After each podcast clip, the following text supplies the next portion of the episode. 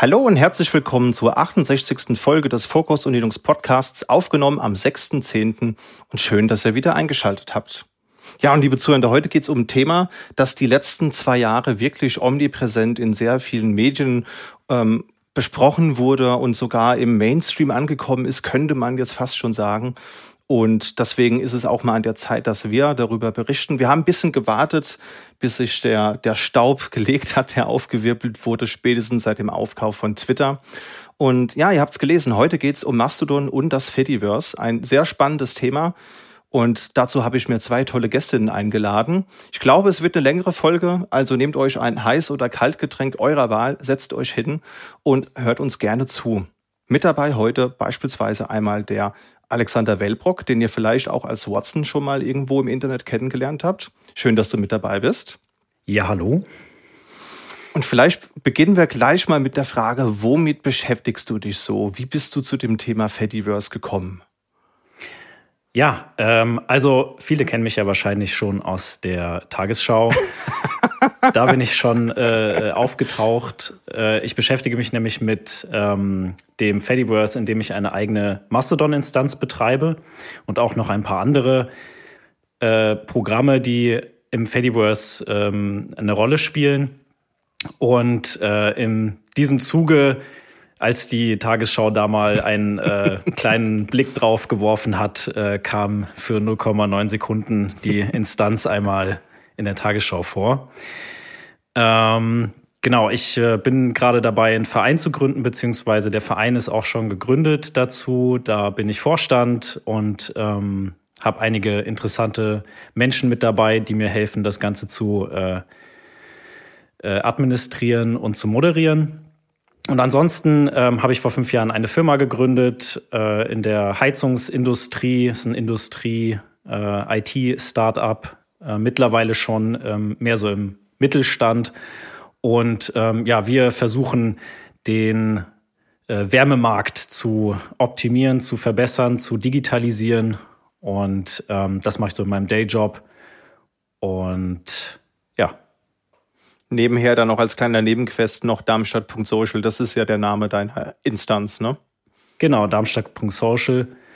Und ähm, das habe ich äh, im Prinzip dann äh, neben dem Dayjob, der mir den Rücken stärkt, äh, gegründet, weil ich irgendwann gesagt habe, ich möchte eine, ja, noch äh, mich selbst wirksam fühlen, etwas tun gegen die äh, Verrohung äh, im Social Media und äh, habe mir gedacht, wie kann ich da mich einsetzen und was äh, dran ändern, äh, proaktiv. Und dann wurde ich irgendwann von Freunden auf äh, das Fediverse gebracht und äh, nachdem ich äh, ein Jahr im Fediverse selber Mitglied war, habe ich dann gedacht, okay, dann mache ich äh, selber eine Instanz für Darmstadt äh, mit lokalem Bezug.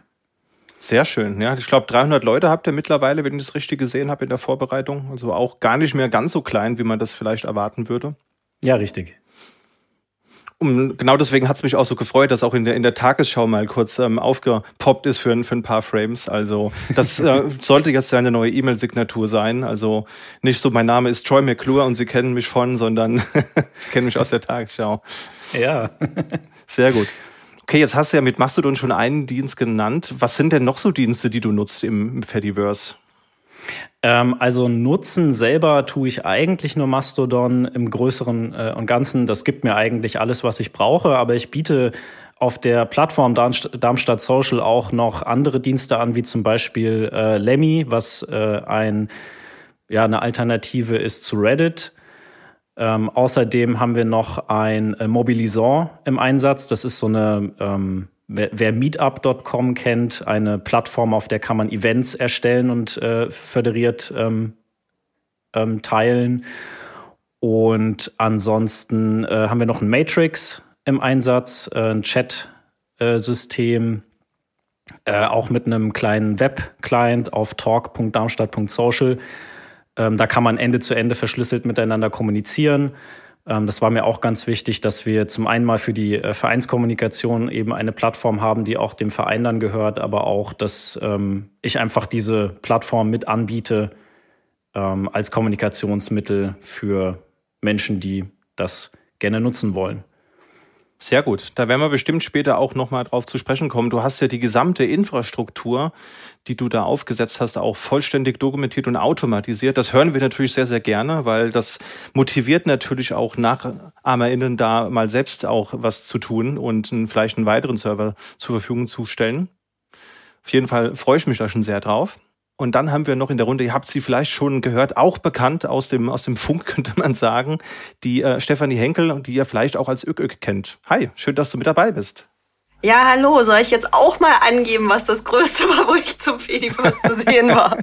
Das war, glaube ich, im MDR. Da warst du doch in dem Digital Leben Podcast, wenn ich es richtig in Erinnerung habe, den wir auch in Shownotes verlinkt haben ich kann so richtig flexen und noch einen drauflegen. Ähm, Eva Wolfangel hat mich für Heiße Online auch schon mal dazu interviewt. Und Heiße ist natürlich besonders cool. Stimmt, stimmt, genau, nice. ja. Na, wenn ihr jetzt zur Tagesschau kommt, habe ich schnell nochmal geguckt, was ist das Dickste bei mir. Mensch, da komme ich ja. mir ganz unbedeutend vor. Ich kann da überhaupt nicht mithalten. Ich war weder bei Heise noch, noch bei der Tagesschau. Irgendwas mache ich anscheinend falsch. Ja, noch, noch. Das ist der Punkt. genau. Nee, aber man kann über dich, glaube ich, sagen, du bist schon so eine Veteranin des Fediverse. Zumindest immer, wenn man nach Fediverse sucht, und zumindest ging mir das auch so, als das so in, in, in aller Munde war, so vor zwei, drei Jahren. Ähm, und wenn man danach sucht, dann findet man ganz viele Vorträge von dir auf verschiedenen Konferenzen, die wir auch in die Shownotes gepackt haben für euch, liebe Zuhörende. Womit beschäftigst du dich denn und wie bist du überhaupt zu dem Thema Fediverse gekommen? Wird mich und die Zuhörer bestimmt interessieren. Ja, also im, im Alltag mache ich auch was mit Informatik, aber du sagst schon, das Thema Fediverse ist bei mir relativ groß. Das ging eigentlich darüber los, dass ich selber einen Vortrag über das Fediverse gehört habe von einem Freund. Ähm, das muss so 2019, am Anfang von 2019 gewesen sein. Und ja, ähm, ich war sehr lange eigentlich sehr skeptisch, was Social Media angeht. Und ähm, da ich in einem meiner vielen Leben auch Piratin bin und dann in Vorstand gewählt wurde, habe ich mir gedacht, ah, vielleicht brauche ich irgendeine Art Online-Präsenz und zwar nicht nur unter Nicknames, wo mich kein Mensch erkennt, sondern meine richtige. Und habe mir gedacht, na, wenn ich schon Social Media mache, dann richtig und bin dann nach ein bisschen Hadern dann Ende 2019 bei uns auf Mastodon auf Dresden.network gelandet, ähm, wo ich mittlerweile auch Moderatorin bin. Das ging da ein bisschen los, als diese ähm, Twitter-Wechselwellen waren und ich gesehen habe, oh Gott, unser Mod ist alleine, äh, unser Admin und Mod in einer Person. Vielleicht, wenn ich eh schon so Erklärungen mache, biete ich mal meine Hilfe an und seitdem sind wir ein Zweier-Team bei uns auf dem Server. Ja. Sehr schön. Ja, ich finde, das ist eine gute Mischung, weil wir haben auf der einen Seite, sie betreibt beide Instanzen. Wir haben einmal den Part mehr Moderation und wir haben den Part Moderation plus Infrastruktur. Also ich glaube, das wird echt spannend. Was mich auch interessieren würde, was für Dienste benutzt du denn? Also vermutlich ist die Antwort ja. Ich glaube, du nutzt sehr viele davon. Ja, die Antwort ist auch ein bisschen ja. Deshalb hatte ich ja auch damals angefangen, diese Videos zu machen, weil es gab immer nur diese Anleitung oder nur für einen Dienst. Und da habe ich halt angefangen, hm, wir brauchen eigentlich mal so Übersichtsvideos. Und ich nutze am aktivsten auch Mastodon, ähm, dann für Funktionsaccounts auf Friendica. Das ist ein Makroblogging-Dienst mit noch ein paar schönen Features, wie du kannst Sachen formatieren, die du veröffentlichst. Du kannst ähm, ja sowas wie Termine machen. Also vom Funktionsumfang sehr ähnlich einem Facebook, aber doch sehr eigen. Kann eigentlich so gut wie alles. Ich habe ein Pixelfed, das ist eine Image äh, ein Image-Dienst für Bilder, den ich nicht ganz so doll nutze, auch im Mobilisierung, was Watson gerade schon erklärt hat. Ich habe Lemmy, das ist mm, ja so ein Link-Sharing-Dienst. Ähm, und besonders intensiv nutze ich halt PeerTube eben für solche Vorträge oder Erfahrungsberichte und Funkwell und Castopod. Das sind beides Audiodienste, auf die wir, wie ich schon mit Blick auf unseren Plan äh, gesehen habe, dann ja, auf die gehen wir ja noch ein bisschen ein. Also Castopod habe ich jetzt auch seit neuestens eine Manage-Instanz auch bei meinem Markus äh, angemietet und ich mache da die Administration so aus zweiter Hand sozusagen für ein neues Podcast-Projekt. Ja, spannend. Ja, ich mache nicht noch ganz viel. Ich, da darf ich meinen Werbeblock ein bisschen abrattern. Ja, gerne. Also ihr seid, ihr seid hier als Gästin eingeladen und natürlich dürft ihr auch sehr gerne sagen, was ihr ja noch so macht in diesem Internet. Okay, in diesem Internet äh, mache ich nämlich sonst, ich glaube, das ist auch ein bisschen Grund, weshalb du mit ähm, so gedacht hast, ach, wir fragen mal die ÖKOK an.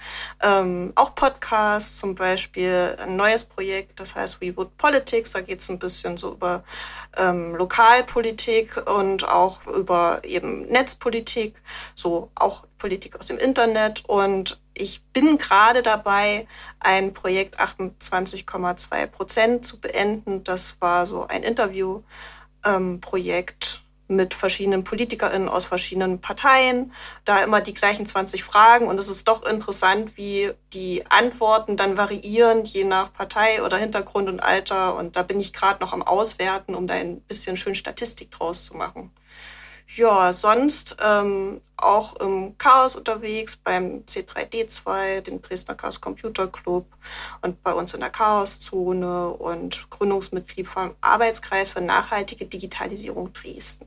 So, Ach, aber cool. das war's am Werbeblock. Super.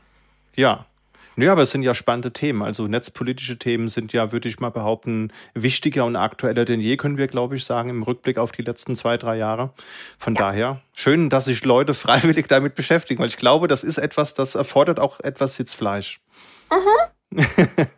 das trifft es sehr gut. Genau. Ja, also für die Zuhörenden, die noch nie was vom Fediverse gehört haben, da beginnen wir gleich mal mit, was das Ganze eigentlich ist. Aber ihr habt jetzt vielleicht schon gehört, das ist sehr divers und sehr vielschichtig. Es gibt sehr viele verschiedene Open-Source-Programme, äh, die sich verschiedenen Inhaltstypen verschrieben haben und ist somit der konzeptionelle Gegenentwurf zu dem zentralistischen System, das wir vorfinden. Es gibt halt nicht ein Mastodon, sondern mehrere, aber das werden wir uns, denke ich mal, erarbeiten. Vielleicht beginnen wir erstmal damit. Was ist das Fediverse überhaupt? Was ist da so deine Musterdefinition, Ükök? Ja, also es ist auch so ein schönes Kofferwort, nämlich ein föderiertes Universum, also ein Federated Universe. Also es gibt sowohl verschiedene Dienste, wie ich gerade ganz, ganz viele aufgezählt habe, die miteinander vernetzt sind, als auch verschiedene Server. Also ich kann zum Beispiel von meinem Server aus Sachen lesen, die auf dem Server von Watson geschrieben werden. Und das liegt alles daran, dass diese Dienste eine gleiche Sprache sprechen. Da kann aber unser Admin dann gleich ein bisschen mehr erzählen. Das ist ein bisschen wie bei E-Mail. Also wenn ja. du jetzt ein Outlook-Postfach hast, kann ich über meine Posteo-Adresse ja auch mit dir schreiben und im Prinzip funktioniert das genauso. Ja, und das finde ich ja so spannend, dass das für viele so ein Novum war, weil eigentlich ist es das ja nicht. Also es wäre ja unvorstellbar, wenn alle AnwenderInnen ihre E-Mail beim selben Anbieter hätten. Ja, also allein der, der Gedanke in puncto Datenschutz und Ausfallsicherheit wäre überhaupt nicht argumentierbar. Und warum soll das natürlich nicht auch für Social Media gelten? Was ja auch wirklich ein, einen wichtigen oder einen großen äh, Punkt in unserem alltäglichen Leben einnimmt. Also eigentlich naheliegend. Schade, dass es vorher noch nie so ein großes Thema war. Ja, da sagst du was Schönes, weil es ist ja wirklich mit der Ausfallsicherheit. Also wenn unser Server mal down ist, weil zum Beispiel ein Stromausfall einfach bei uns jetzt großflächig ist, dann könnt ihr alle anderen weiter schreiben. Das ist halt total toll. Und ja, es gibt keine Hashtags wie Fediverse down, wie es immer Twitter down gab, weil kann halt nicht passieren. Also dezentrale Strukturen sind schon echt toll und spannend. Das stimmt. Und das Ganze ist ja gar nicht so neu. Ne? Also das gibt's ja auch schon seit einigen Jahren. So seit zwei, drei Jahren ist es eben bedingt durch den Twitter-Skandal in aller Munde gewesen. Aber ich lese hier irgendwas von, es gibt's schon seit 2008. Da ist das wohl schon thematisiert worden. Genau. Kannst du dazu was sagen? Mit Identica beziehungsweise 2012 GNU Social. Und Friendica müsste auch in dem Bereich gewesen sein, was ich immer noch benutze. Also der Account, mit dem ich schreibe, ist auch schon 15 Jahre alt. Ähm, das ist der Piraten Dresden Account, den ich mit betreue. Also es gibt auch schon wesentlich ältere Dienste und dann kam halt nach und nach immer ein paar neue dazu, weil ja die Bedürfnisse sich ein bisschen verändert haben. Und 2016 kam dann vermehrt Mastodon auf, was halt ein Microblogging-Dienst ist, der hm, wie sagen wir es denn am besten? Naja, ähm, etwas eingeschränkt in den Funktionen ist, aber dafür auch die Nutzenden nicht gleich überfordert, ähm, hat standardmäßig 500 Zeichen, also es ist schon viel im Vergleich zu anderen Diensten, aber jetzt auch nicht, dass du überfordert bist, dass du ganz viel schreiben musst. Das hat so die grundlegenden Funktionen, die man gerne mal braucht. Du kannst Bilder teilen, du kannst Videos teilen, du kannst Ton teilen, du kannst eine kleine Umfrage machen, aber halt so ein grundständiges Teil, um sich zu ver, ja, eben miteinander zu vernetzen. Ja. Und ja, seitdem ging es immer weiter hoch. Ich würde sagen, so bis 2020 kamen dann immer mehr auch Mastodon-Server auf und mittlerweile gibt es halt mehrere hunderte Dienste. Ähm, ich denke, wir haben dann auch noch viel zu erzählen, aber allein was es jetzt an neueren Textdiensten gibt, die gerade alle so neu und hip sind, weil alle so ein bisschen aufgeregt sind mit anderen Funktionen, mit ja, aber wir brauchen mehr Emojis oder nein, wir wollen unsere Oberfläche schlanker und das ist halt ganz cool, so diese Entwicklung, dass sich ganz viele denken, ja, das Mastodon ist schon spannend, aber ich möchte noch das gerne dazu. Ja, und das ist ja das Schöne. Dadurch, dass es Open Source ist, kann man das ja tun. Also auch von Mastodon ja. gibt es ja bereits Forks und das ist ja das Schöne daran. Wenn dir etwas nicht gefällt, dann mach es eben selbst besser. Bau dir eine Community und eine Bubble auf und entwickle dran. Das ist ja, liegt ja in der Natur der Sache, dass das funktioniert. Ja. Genau. Ja, auf Mastodon kommen wir auch gleich nochmal zu sprechen. Ich habe hier noch in meinen Notizen stehen, dass ja auch seit 2018 gibt es das Kommunikationsprotokoll ActivityPub, das auch vom W3C spezifiziert wurde. Was kannst du uns dazu denn sagen, Watson? Das ist, glaube ich, da sind so, so ein paar Definitionen drin. Äh, die Seite haben wir euch auch mal in den Show Notes verlinkt, liebe Zuhörer, da könnt ihr auch gerne nochmal nachlesen. Das ist ja das Schöne, der W3C dokumentiert ja alles sehr, sehr akribisch. Was muss man sich darunter vorstellen? Was steht da so drin? Ja, also das ActivityPub-Protokoll ähm, ist ein bisschen ja, ein hervorgegangen aus vorherigen Versuchen, ein äh, gemeinsames Protokoll zu schaffen, um äh, föderiert Social Media zu machen. Ähm, da ist, denke ich mal, auf jeden Fall zu erwähnen, das O-Status-Protokoll, was auch GNU Social äh, gesprochen hat. Ähm, das äh, war in den Anfängen so der Versuch und dann äh, kam halt das äh, W3C ähm, her und hat ähm, vor allem auch, was sich da auszeichnet, ohne den Zuzug von ähm, Unternehmen ein ähm, Protokoll erschaffen wollen, das föderiertes Social Media erlaubt, was vor allem auch ähm, Features implementiert, die für zum Beispiel äh, Mental Wellbeing äh, wichtig sind. Äh, zum Beispiel, dass man oder auch Accessibility-Themen, dass man an ähm, äh, Mediendaten etwas anheften kann, äh, also eine Beschreibung, dass man äh, Content-Warnings hat, solche Dinge. Und ansonsten auf ganz großer Ebene spezifiziert das Activity-Pub-Protokoll eben, wie verschiedene Dienste ihre Medien austauschen und welche Medientypen ähm, ähm, Typen es gibt, also ähm, Videos, ähm, ähm, Bilder bei äh, Bildsharing-Diensten ähm, Text. Text ist auch erstmal im ActivityPub-Protokoll erstmal von undefinierter Länge ähm, oder zumindest von, also die Limits müssten sehr hoch sein, aber es ist auf jeden Fall das Limit, was man bei Mastodon hat, äh, von 500 ist schon sehr ähm, opinionated, würde ich mal sagen.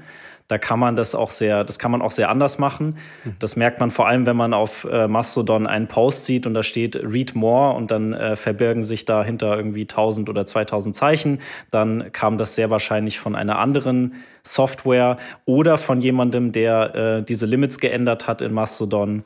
Ja, ja, das haben wir auch gemacht. Weil 500 Zeichen sind einfach unerträglich wenig. Also wir haben auch 1000. Krass, okay. Aber musst du im Code machen. Es ist nicht einzustellen. Genau, also da kann man sich auf jeden Fall sehr viel äh, Freiraum nehmen und auch Dinge ganz anders machen, was manchmal ein bisschen ernüchternd ist, wie doch, wie gleich doch äh, Software aus dem Fediverse zu bestehender Software ist, die man schon aus dem Corporate-Umfeld kennt. Da geht noch was auf jeden Fall. Ja, aber das Schöne ist ja, es ist halt modular. Also ich habe auch schon mich gewundert, warum auf einmal mit einem äh, Tut, wie man das ja mittlerweile nennt. Ich fand Tröd eigentlich schöner, muss ich sagen. Aber ich glaube, das ist eher so eine unpopular Opinion, die ich da vertrete. Ähm, ich sag auch Tröd manchmal. Du bist nicht allein. Obwohl ich meistens Beitrag sage, aber Tut ist halt echt so, nee. ja, ist, ist, das ist, das ist mir viel zu professionell. Ich habe das gern so ein bisschen äh, alternativ. Genau. Nee, aber ähm, das ist halt genau das äh, Thema. Also es gibt auch durchaus Server, wo man weniger Zeichen auch hat. Also für die Leute, die wirklich diese SMS-Experience haben wollen mit 140 Zeichen, auch das, denke ich mal, dürfte da machbar sein. Aber was ich auf jeden Fall als Mehrwert erachte, ist das Thema Content Warnings, weil das ist für mich, also ich war wirklich Heavy Twitter-User, muss man ganz ehrlich sagen. Ich habe das 13 Jahre lang sehr intensiv genutzt und auch viele Möglichkeiten in meiner beruflichen Karriere haben sich auf Kontakte darüber zurückführen lassen. Und irgendwann wurde es dann natürlich sehr unerträglich, als da eben ein Algorithmus mir random auch Content reingespült hat. Natürlich mit dem Ziel, mich länger an der Plattform zu halten. Und wie kriegt man Leute halt länger auf die Plattform? Man wirft ihnen auch Inhalte vor, die potenziell umstritten sind. Und ohne Content Warning führt das natürlich dazu, dass man sich auch potenziell gerne mal über Themen aufregt. Und das ist so viel besser geworden, seitdem ich ausschließlich Mastodon dafür nutze, weil dann kann ich einfach sehen, was die Themen sind und muss das nicht, nicht anklicken. Ja, also ich habe selbst die Entscheidung, ob ich mich jetzt aufregen möchte oder nicht. Und das ist, wie ich finde, ein, ein, ein wahrer Segen, diese Option zu haben. Und das ja jetzt erstmal äh, nur aus der Position heraus, dass ähm, es dich gar nicht massiv betrifft. Also es gibt ja auch äh, durchaus, ähm, heißt ja nicht umsonst auch Trigger Warning, mhm. weil es ja auch ähm, Fälle gibt, in denen es ähm, dich nicht nur einfach aufregt, sondern wirklich auch in Abwärtsspiralen werfen kann, was das eben vermeiden kann, was auch eine sehr schöne Sache ist. Absolut, ja. Und das Schöne ist ja, da, da tut sich viel. Also wir reden jetzt hier vor allen Dingen über Social Media Dienste, aber haben wir auch in einer der letzten News Update Folgen nochmal besprochen. GitLab und Forgejo arbeiten beispielsweise auch an einer Activity Pub Implementation, so dass man dann auch, wenn das fertig implementiert ist, im Prinzip ein dezentrales Git haben kann. Weil aktuell ist es ja auch so, naja, wo ist man unterwegs? Man ist vor allen Dingen vornehmlich auf GitHub oder GitLab unterwegs. Das sind eigentlich die beiden Plattformen, kann man glaube ich sagen. Und auch das ist natürlich wieder so ein, so ein Punkt, wo man den AnbieterInnen vertrauen muss, wo man aber auch sagen muss, das ist dann auch wieder so ein Vendor-Login-Thema potenziell auch. Oder Punkt Ausfallsicherheit. Ja, also es gab auch durchaus schon mal Situationen, wo äh, GitHub nicht zur Verfügung stand.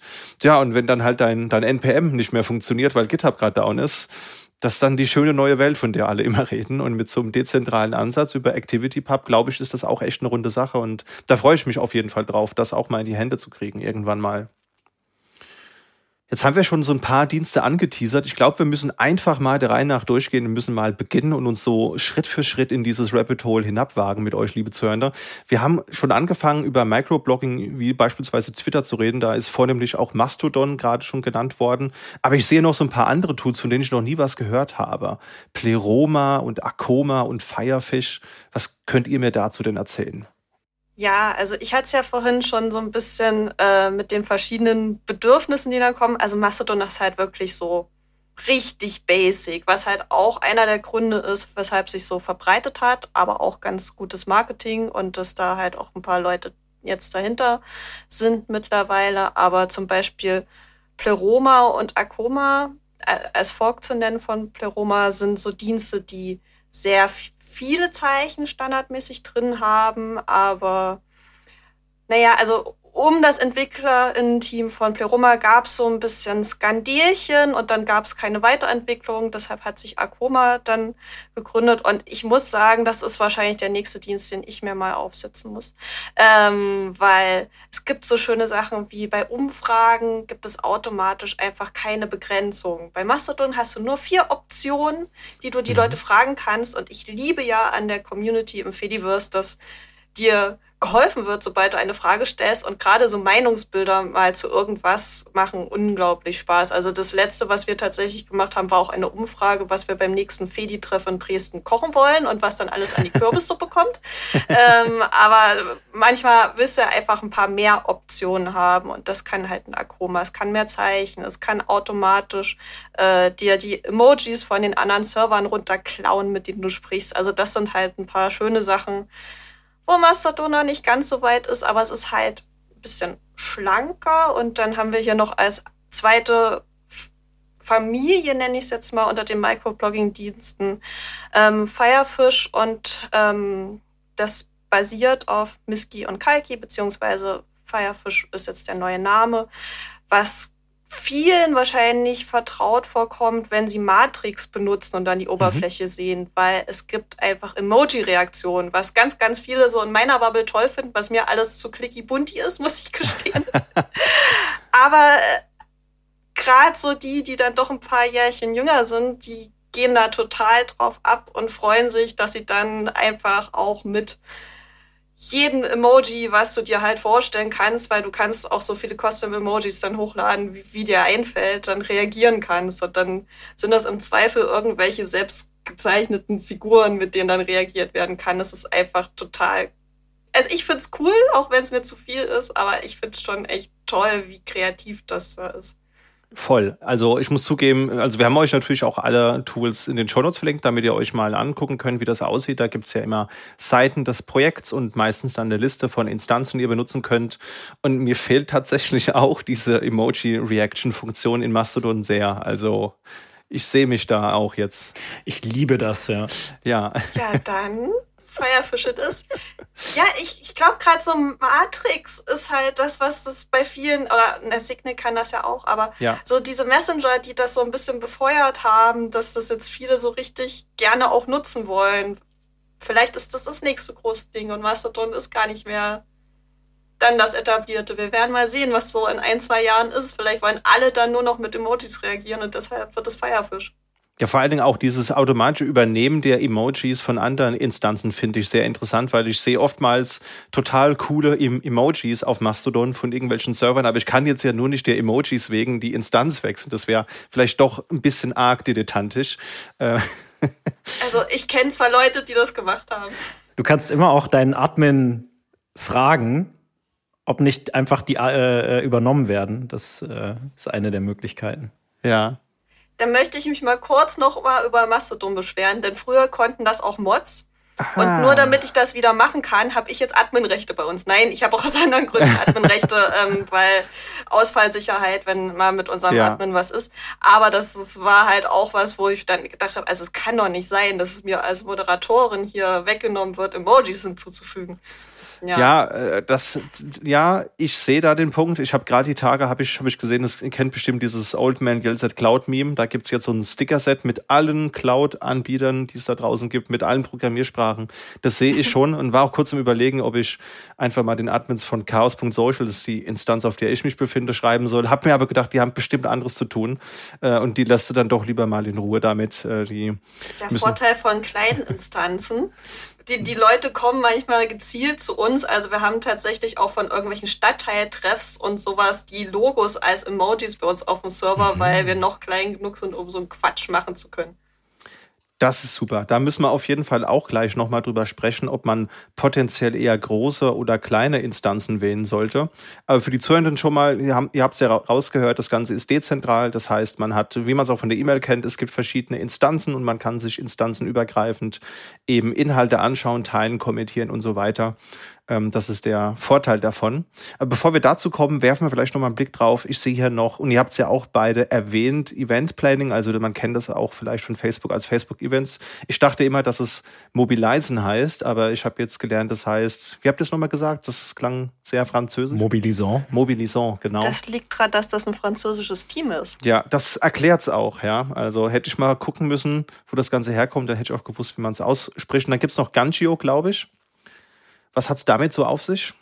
Ja, aber muss ich gestehen, ich habe nur Mobilisong bis jetzt getestet, beziehungsweise halt Friendica für Events. Hast du da Erfahrung, Watson? Äh, tatsächlich auch nicht. Ähm, ich bin ein bisschen picky, was äh, Dienste angeht und wähle normalerweise nur Dienste, die auch OpenID Connect unterstützen. Mhm. Allerdings äh, trifft das zum Beispiel auf Lemmy nicht zu. ja. Hm. Na gut, aber wir, wir können schon mal sagen, dass es Mobilisierung gibt für Events, dass da auch drunter kommentiert werden kann, dass da eine Teilnahme bestätigt werden kann. Darüber organisieren sich zum Beispiel die Fediverse Moderationstreffen. Da gibt's dann immer noch mal eine Ankündigung. Also das ist ein ja, theoretisch so einmal im Vierteljahr stattfindendes, aber so ganz regelmäßig ist es jetzt auch nicht. Ähm, Treffen von ja, Moderierenden von allen möglichen Diensten. Also wir hatten schon Leute für PeerTube dabei. Die meisten sind von Mastodon-Servern und dann nehmen wir uns immer ein Thema näher an. Also wir hatten jetzt Datenschutz und die Meldung zu Datenschutzverstößen auf Mastodon mit als letztes mhm. und diskutieren da so ein bisschen unsere Fälle oder haben Input-Vortrag, so ein bisschen gegenseitiges Schulen und unterstützen.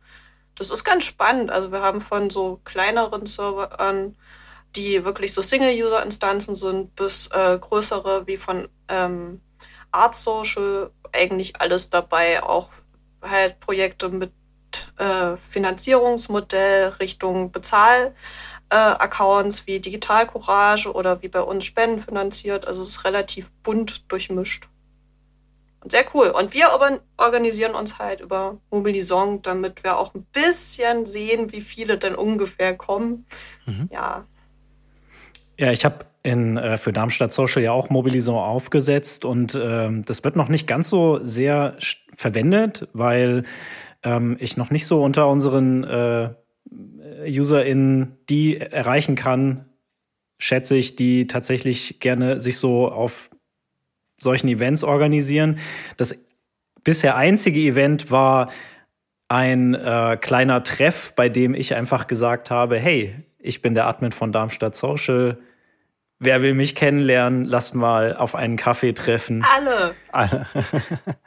Und äh, das war das einzige Event. Es kam auch gut an. Ähm, da geht auf jeden Fall noch was.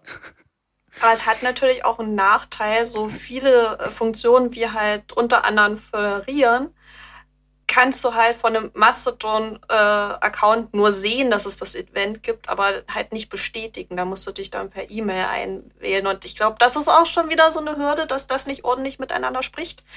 Ähm, weshalb Mobilisong so ein bisschen hinten ansteht. Und es ist halt auch sehr schade, dass der Friendica-Kalender nicht mit dem Mobilisong-Kalender spricht. Also nicht, dass ich nicht schon Friendica-Entwickler deshalb genervt hätte, aber geholfen hat es bis jetzt noch nicht. Ja, wir sind doch eine Bubble, da kennt sich doch ja. hier die Hälfte wieder. Und ja, da sitzen auch einige in Deutschland und ich kenne zwei und ich habe da schon genervt, aber noch klappt's nicht. Ja. Ja, aber es ist ja gut, dass es immerhin die Alternativen gibt. Also es kommt natürlich immer darauf an, in welcher Bubble man sich so aufhält. Und es gibt gefühlt noch nicht so viel Instanzen von Mobilisant, wenn ich das so richtig sehe. Mhm. Also es gibt eine relativ bekannte große in Berlin. Da wird auch wirklich alles, was da so äh, stattfindet, zum Großteil auch geteilt.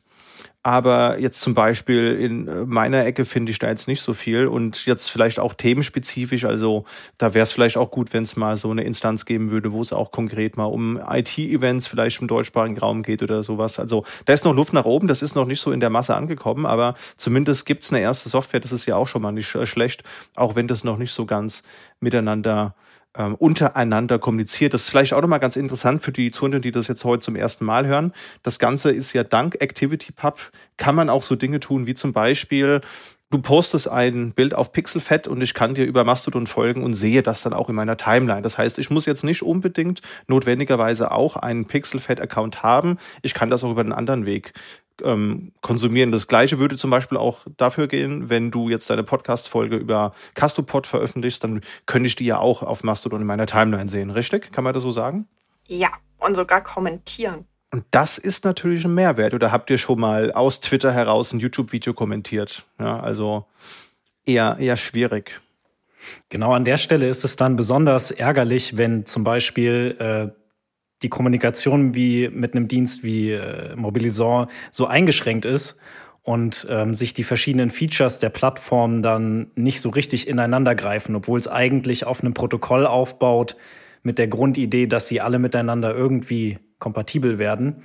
Aber das ist eben am Ende nur ein Protokoll, das eine bestimmte Art ein bestimmtes Feature-Set eben definiert und da oben drauf kann man dann in der Implementierung noch alles Mögliche draufsetzen und wenn man das entsprechend im Design nicht berücksichtigt, ist das dann schnell auch einfach inkompatibel mit anderen.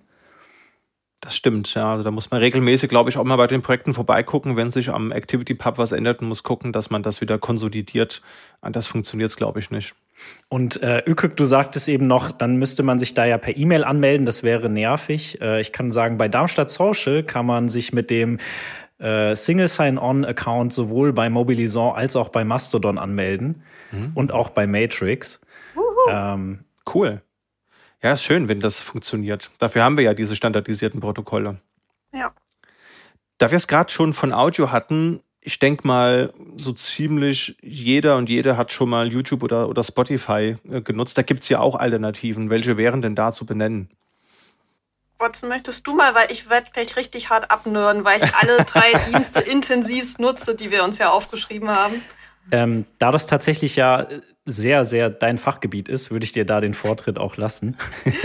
okay, also ja, fangen wir mal mit ähm, YouTube, wie es früher mal war, an, nenne ich es manchmal gerne, nämlich PeerTube. es ist einfach ja, du hast die übersichtlichen Funktionen von YouTube früher. Du kannst auch streamen. Ähm, vielleicht so zum Hintergrund PeerTube, ähm, die einzelnen Server hintereinander werden auch Peers genannt und die unterstützen sich zum Beispiel beim Stream. Also wir haben mal für Bits und Bäume damals ein äh, ja, das war so eine Diskussionsrunde ähm, zu eben Social Media Nutzung, was ein schöner Kreis ist, gemacht. Und da haben wir bis zu fünf äh, Peers gehabt, die uns unterstützt haben beim Streaming bei etwa 100 Teilnehmenden. Also das war ganz cool, dass das auch wirklich so funktioniert, dass sich die Serverlast da geteilt wird beim Stream. Und ja, wir hatten schon gesagt, also wenn ihr jetzt einen meiner PeerTube äh, oder einem Kanal folgen würdet, dann würde euch das ganz normal in der Timeline angezeigt werden. Ich fand das ganz nett, wie mal eine ältere Bekannte geschrieben hat, ach, ich habe gedacht, du hast das auf Mastodon dann gepostet. Ich habe gar nicht mitbekommen, dass ich jetzt mit deinem Videokanal interagiere. Mhm. Und das ist halt echt ganz schön, dass es so eins zu eins die Vorschau dann angezeigt wird und dann einfach darunter geschrieben werden kann, geliked werden kann, was du dir halt vorstellen kannst. Mhm. Und die Peer-to-Accounts selber können dann auch wieder anderen Video-Accounts folgen. Ich folge zum Beispiel dem von Digital Courage oder mhm. was so von der FSFE kommt, werde da auch benachrichtigt, kann da dann wieder mit denen schreiben. Allerdings, PeerTube äh, hat ein kleines Problem das, das, das möchte ich nicht verschweigen an dieser Stelle. Und zwar äh, habe ich ja gesagt, das ist sehr ähnlich zu YouTube. Das hat leider auch so, naja, die ganz rechtsaußen-Bubble in Deutschland mhm. so mitbekommen. Ähm, und zwar werden ja sehr viele äh, Reden von Querdenken etc. Mhm. auf YouTube gesperrt. Mhm. Aber da es freie Software ist, können die eben alle benutzen, auch Leute, die eben ja volksverhetzende Sachen erzählen und rassistische mhm. Sachen erzählen. Es gibt relativ viele Server, die eben solche Videos haben, weshalb es auch viele vernünftige Server gibt, wie die äh, von mir gerade genannten, die dann eben nicht mit allen föderieren, sondern eben so sehr ausgewählte ähm, Föderationslisten haben, wie wir eben auch, damit ja einem eben nicht die x-te Querdenken mhm. ähm, Rede reingespült wird. Das ist ein bisschen schade, aber freie Software ist eben auch für alle da. Ja, das stimmt, genau. Das ist ein guter Punkt, äh, den du da ansprichst, weil das müssen wir, glaube ich, auch mal am, am besten gleich direkt klären. Wie sieht's denn mit Content Moderation aus? Also bei den großen zentralisierten Diensten, die haben in, in aller Regel, so hoffen wir, Abteilungen, die sich darum kümmern, irgendein Tooling, das problematische Inhalte filtert oder was auch so Dinge herausfiltert, wie zum Beispiel Copyright. Also mhm. wer schon mal versucht hat, irgendwo ein äh, Konzert-Videomitschnitt mit dem Handy gefilmt irgendwo auf YouTube hochzuladen, der wird relativ schnell gemerkt haben, dass dann die Audiospur weg ist. Ja, das gibt's so vermutlich mhm. nicht im Fediverse, vermute ich jetzt mal. Richtig? Jein, also so nicht, aber ähm, wenn wir bei den Audio- und Videoplattformen bleiben, es gibt verhältnismäßig viele Server, die, ähm, weil eben so eine Moderation von Podcasts oder ähnlichem recht kompliziert ist, ähm, nicht eine Freigabe von den Nutzenden automatisch zulassen, sondern das immer noch mal durchgewunken werden muss, was ich unglaublich umständlich finde. Aber tatsächlich auf so einem Server habe ich auch schon mal Podcasts veröffentlicht, wo es dann halt bis zu anderthalb Wochen gedauert hat, bis mhm. eine Folge rauskam. Ja, ähm, ja ähm, bei den Sachen, die jetzt eher Richtung Text gehen, wie Mastodon und so, ist das alles ein bisschen einfacher. Dann kannst du halt veröffentlichen, aber ähm, da kann dann gemeldet werden, wie theoretisch auf einem Twitter auch. Du kannst persönlich die Leute äh, stumm schalten, mit denen du nicht reden möchtest oder blockieren oder die mhm. Server. Das geht auch. Und dann gibt es eben die Funktion melden zu können. Da, also zum Beispiel, ich würde jetzt, ähm, weil wir das Thema schon hatten, einen rechtsextremistischen Post sehen, kann ich jetzt den bei uns melden, kann da angeben, ja, bitte benachrichtigt auch den Server, von dem dieser Post kam, mhm. damit sich das Team dort auch darum kümmern kann, um den Fall. Und dann wird es bei uns auch dann weitergeleitet, steht auch drin, welcher Post und warum, und dann kann das da bearbeitet werden. Und dann gibt es verschiedene Funktionen. Also je nachdem, was das für ein Post ist, können wir ähm, den Post löschen, wir können den Account sperren, wir können den Account für unseren Server stumm stellen. Theoretisch gibt es die bevormundende Funktion, dass nur für diese eine Person, ähm, die das gemeldet hat, der Server oder diese, der Account dann stumm gestellt wird, aber das nutzen wir nicht, weil, naja, das ist bevormunden. Also entweder wir machen eine Regelung für alle oder auch nicht, aber theoretisch wäre es denkbar, wenn zwei sich einfach immer nur streiten und es mhm. keinen wirklichen Grund gibt, warum die sich aneinander kriegen. Also weiß was ich, die eine Person will nur über Fahrräder reden, die andere über Autos und die streiten sich nur darüber, dann könnte man auch sagen, okay, wenn ihr es nicht schafft, euch gegenseitig stumm zu stellen, dann stelle ich euch jetzt voneinander stumm. Aber ja, wir sind ja kein Kindergarten. Das stimmt, sollte man zumindest annehmen, aber zuweilen erkennt man oftmals das Gegenteil. Kriegen das die Accounts dann mit, dass ihr dann eine Content-Einstellung ähm, für diese ähm, User vorgenommen habt? Ähm, Nee, weshalb wir, wenn es jetzt kompliziertere Fälle sind, auch immer mit unseren äh, Nutzenden nochmal schreiben, die halt unsere Infrastruktur nutzen, damit die einfach wissen, es wurde geklärt. Also in letzter Zeit hatten wir zum Beispiel wieder Fälle ähm, von Servern, die pädophile Inhalte geteilt haben. Und da haben wir dann auch Rückmeldungen gegeben, so ja, wir haben uns drum gekümmert, wir haben, die, also es waren ganze Server, die solche Inhalte teilen, haben wir gesagt, ja, wir haben jetzt die und die ähm, auch gesperrt, kannst du dann nachgucken, dass es da nochmal eine Rückmeldung gibt, weil leider ist es noch nicht so, dass dann eins zu eins kommt, was gemacht wurde. Mhm. Was aber auch wieder den Vorteil hat, dass ähm, die Nutzenden auch wirklich wissen, ja, es wird sich gekümmert, weil wir uns rückmelden müssen und dann immer ein bisschen mehr im Gespräch sind. Also wir hatten es ja schon, unser Server hat 1000 Zeichen, aber auch weil halt eine von unseren Nutzenden mal geschrieben hat, hey, können wir das nicht erhöhen? Also ich finde das eigentlich ganz schön, dass wir uns dadurch halt auch kennen und da ist auch dann ein anderes Vertrauensverhältnis da und es kommen auch manchmal Nachfragen zu irgendwelchen Funktionen oder so, hey, ich weiß nicht, ist das jetzt ein kritischer Inhalt oder nicht, dass wir mhm. da wirklich auch eher mal ein Gespräch haben und nicht gleich für alles eine Meldung. Das finde ich eigentlich schon fast wieder ein Vorteil. Ja, also was man schon mal festhalten muss, Content Moderation liegt dann eben einfach bei den Betreibenden der einzelnen Instanzen mit allem, was dazugehört, mit dem ganzen zwischenmenschlichen äh, Drama oder Nicht-Drama. Das obliegt natürlich immer den AnwenderInnen, mit denen man zu tun hat. Und das macht das Ganze aber auch ein bisschen persönlicher. Also gerade bei großen Social-Media-Diensten kommt es ja schon mal vor, dass Tabula Rasa gerne mal Inhalte wegmoderiert werden, automatisiert vielleicht auch zum Großteil. Und das gibt's so eben nicht. Das liegt dann immer im eigenen Ermessen der Moderation und das kann auch sehr positiv sein. Also hat natürlich seine Riesen, aber kann auch durchaus positiv sein. Ich würde auch sagen, dass ähm, dadurch, dass wenn ich jetzt was moderiere, dann mache ich das meistens nicht den ganzen Tag. Das ist nicht meine einzige Arbeit und ich nehme mir dann, weil es eben meine Freizeit ist, auch gerne die Zeit, mich damit auseinanderzusetzen. Und ähm, in meiner Erfahrung hilft es, wenn man diese Kommunikation auch ein bisschen aufbaut und so äh, nochmal Rückfragen stellt und nochmal den Kontext äh, in Erfahrung bringt, was mir schon öfters eingebracht hat, dass sich solche Situationen auch einfach geklärt haben dann, also auf so eine positive Art und Weise. Oder man irgendwie gesagt hat, okay, ähm, man, also dass das sich irgendwann abkühlt durch die Moderation, was ja auch irgendwie die Aufgabe von der Moderation eigentlich dann ist, dass dann am Ende alle so aus dem aus der Sache rausgehen und sagen, okay, das ist erledigt. Da ist jetzt nicht noch mal, muss man nicht noch mal nachtreten.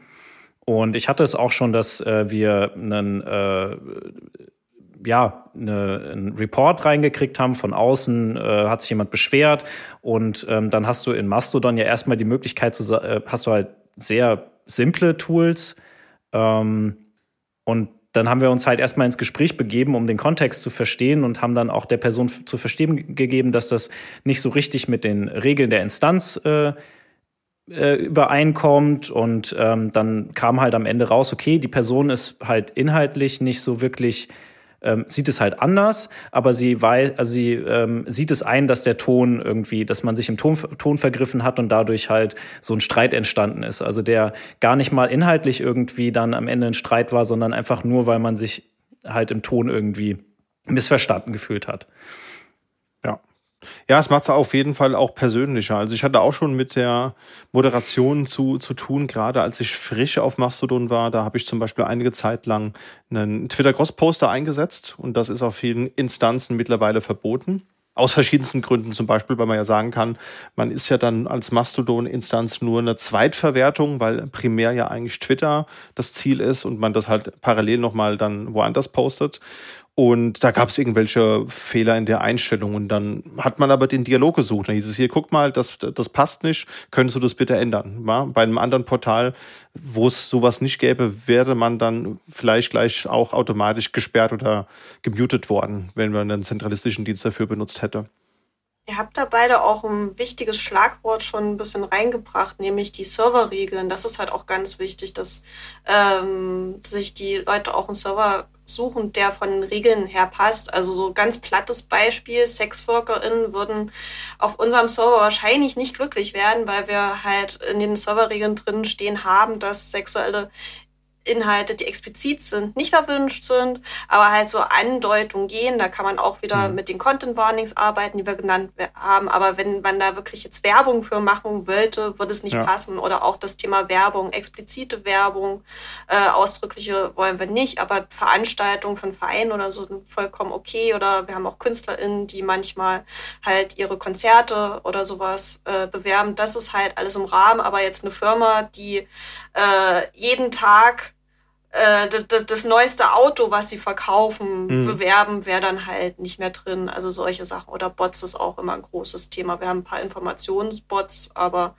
ja, jetzt wirklich richtige Chatbots oder sowas würden wir auch nicht zulassen. Also da ist es ganz wichtig, so vorher mal die Regeln anzuschauen. Was möchte ich überhaupt? Passt das bei mir so rein?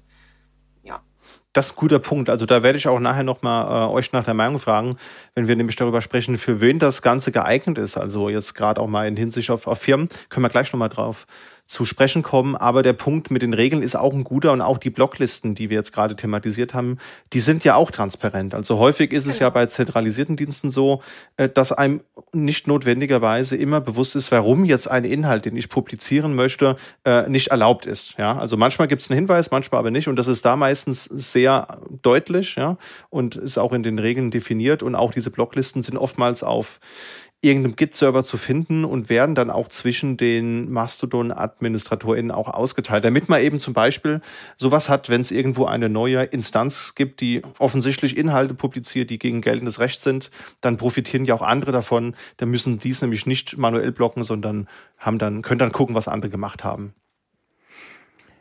Ähm, außerdem äh, ist es ja so, dass äh, die Regeln, wenn man sich die Regeln anschaut, dann gibt es einem ja schon einen guten Überblick darüber, was wahrscheinlich auch dann dafür spricht, dass eine Instanz geblockt wird. Also du mhm. guckst dir so das Regelset an und kriegst so ein Gefühl dafür, okay, mit welchen Inhalten kann ich da rechnen?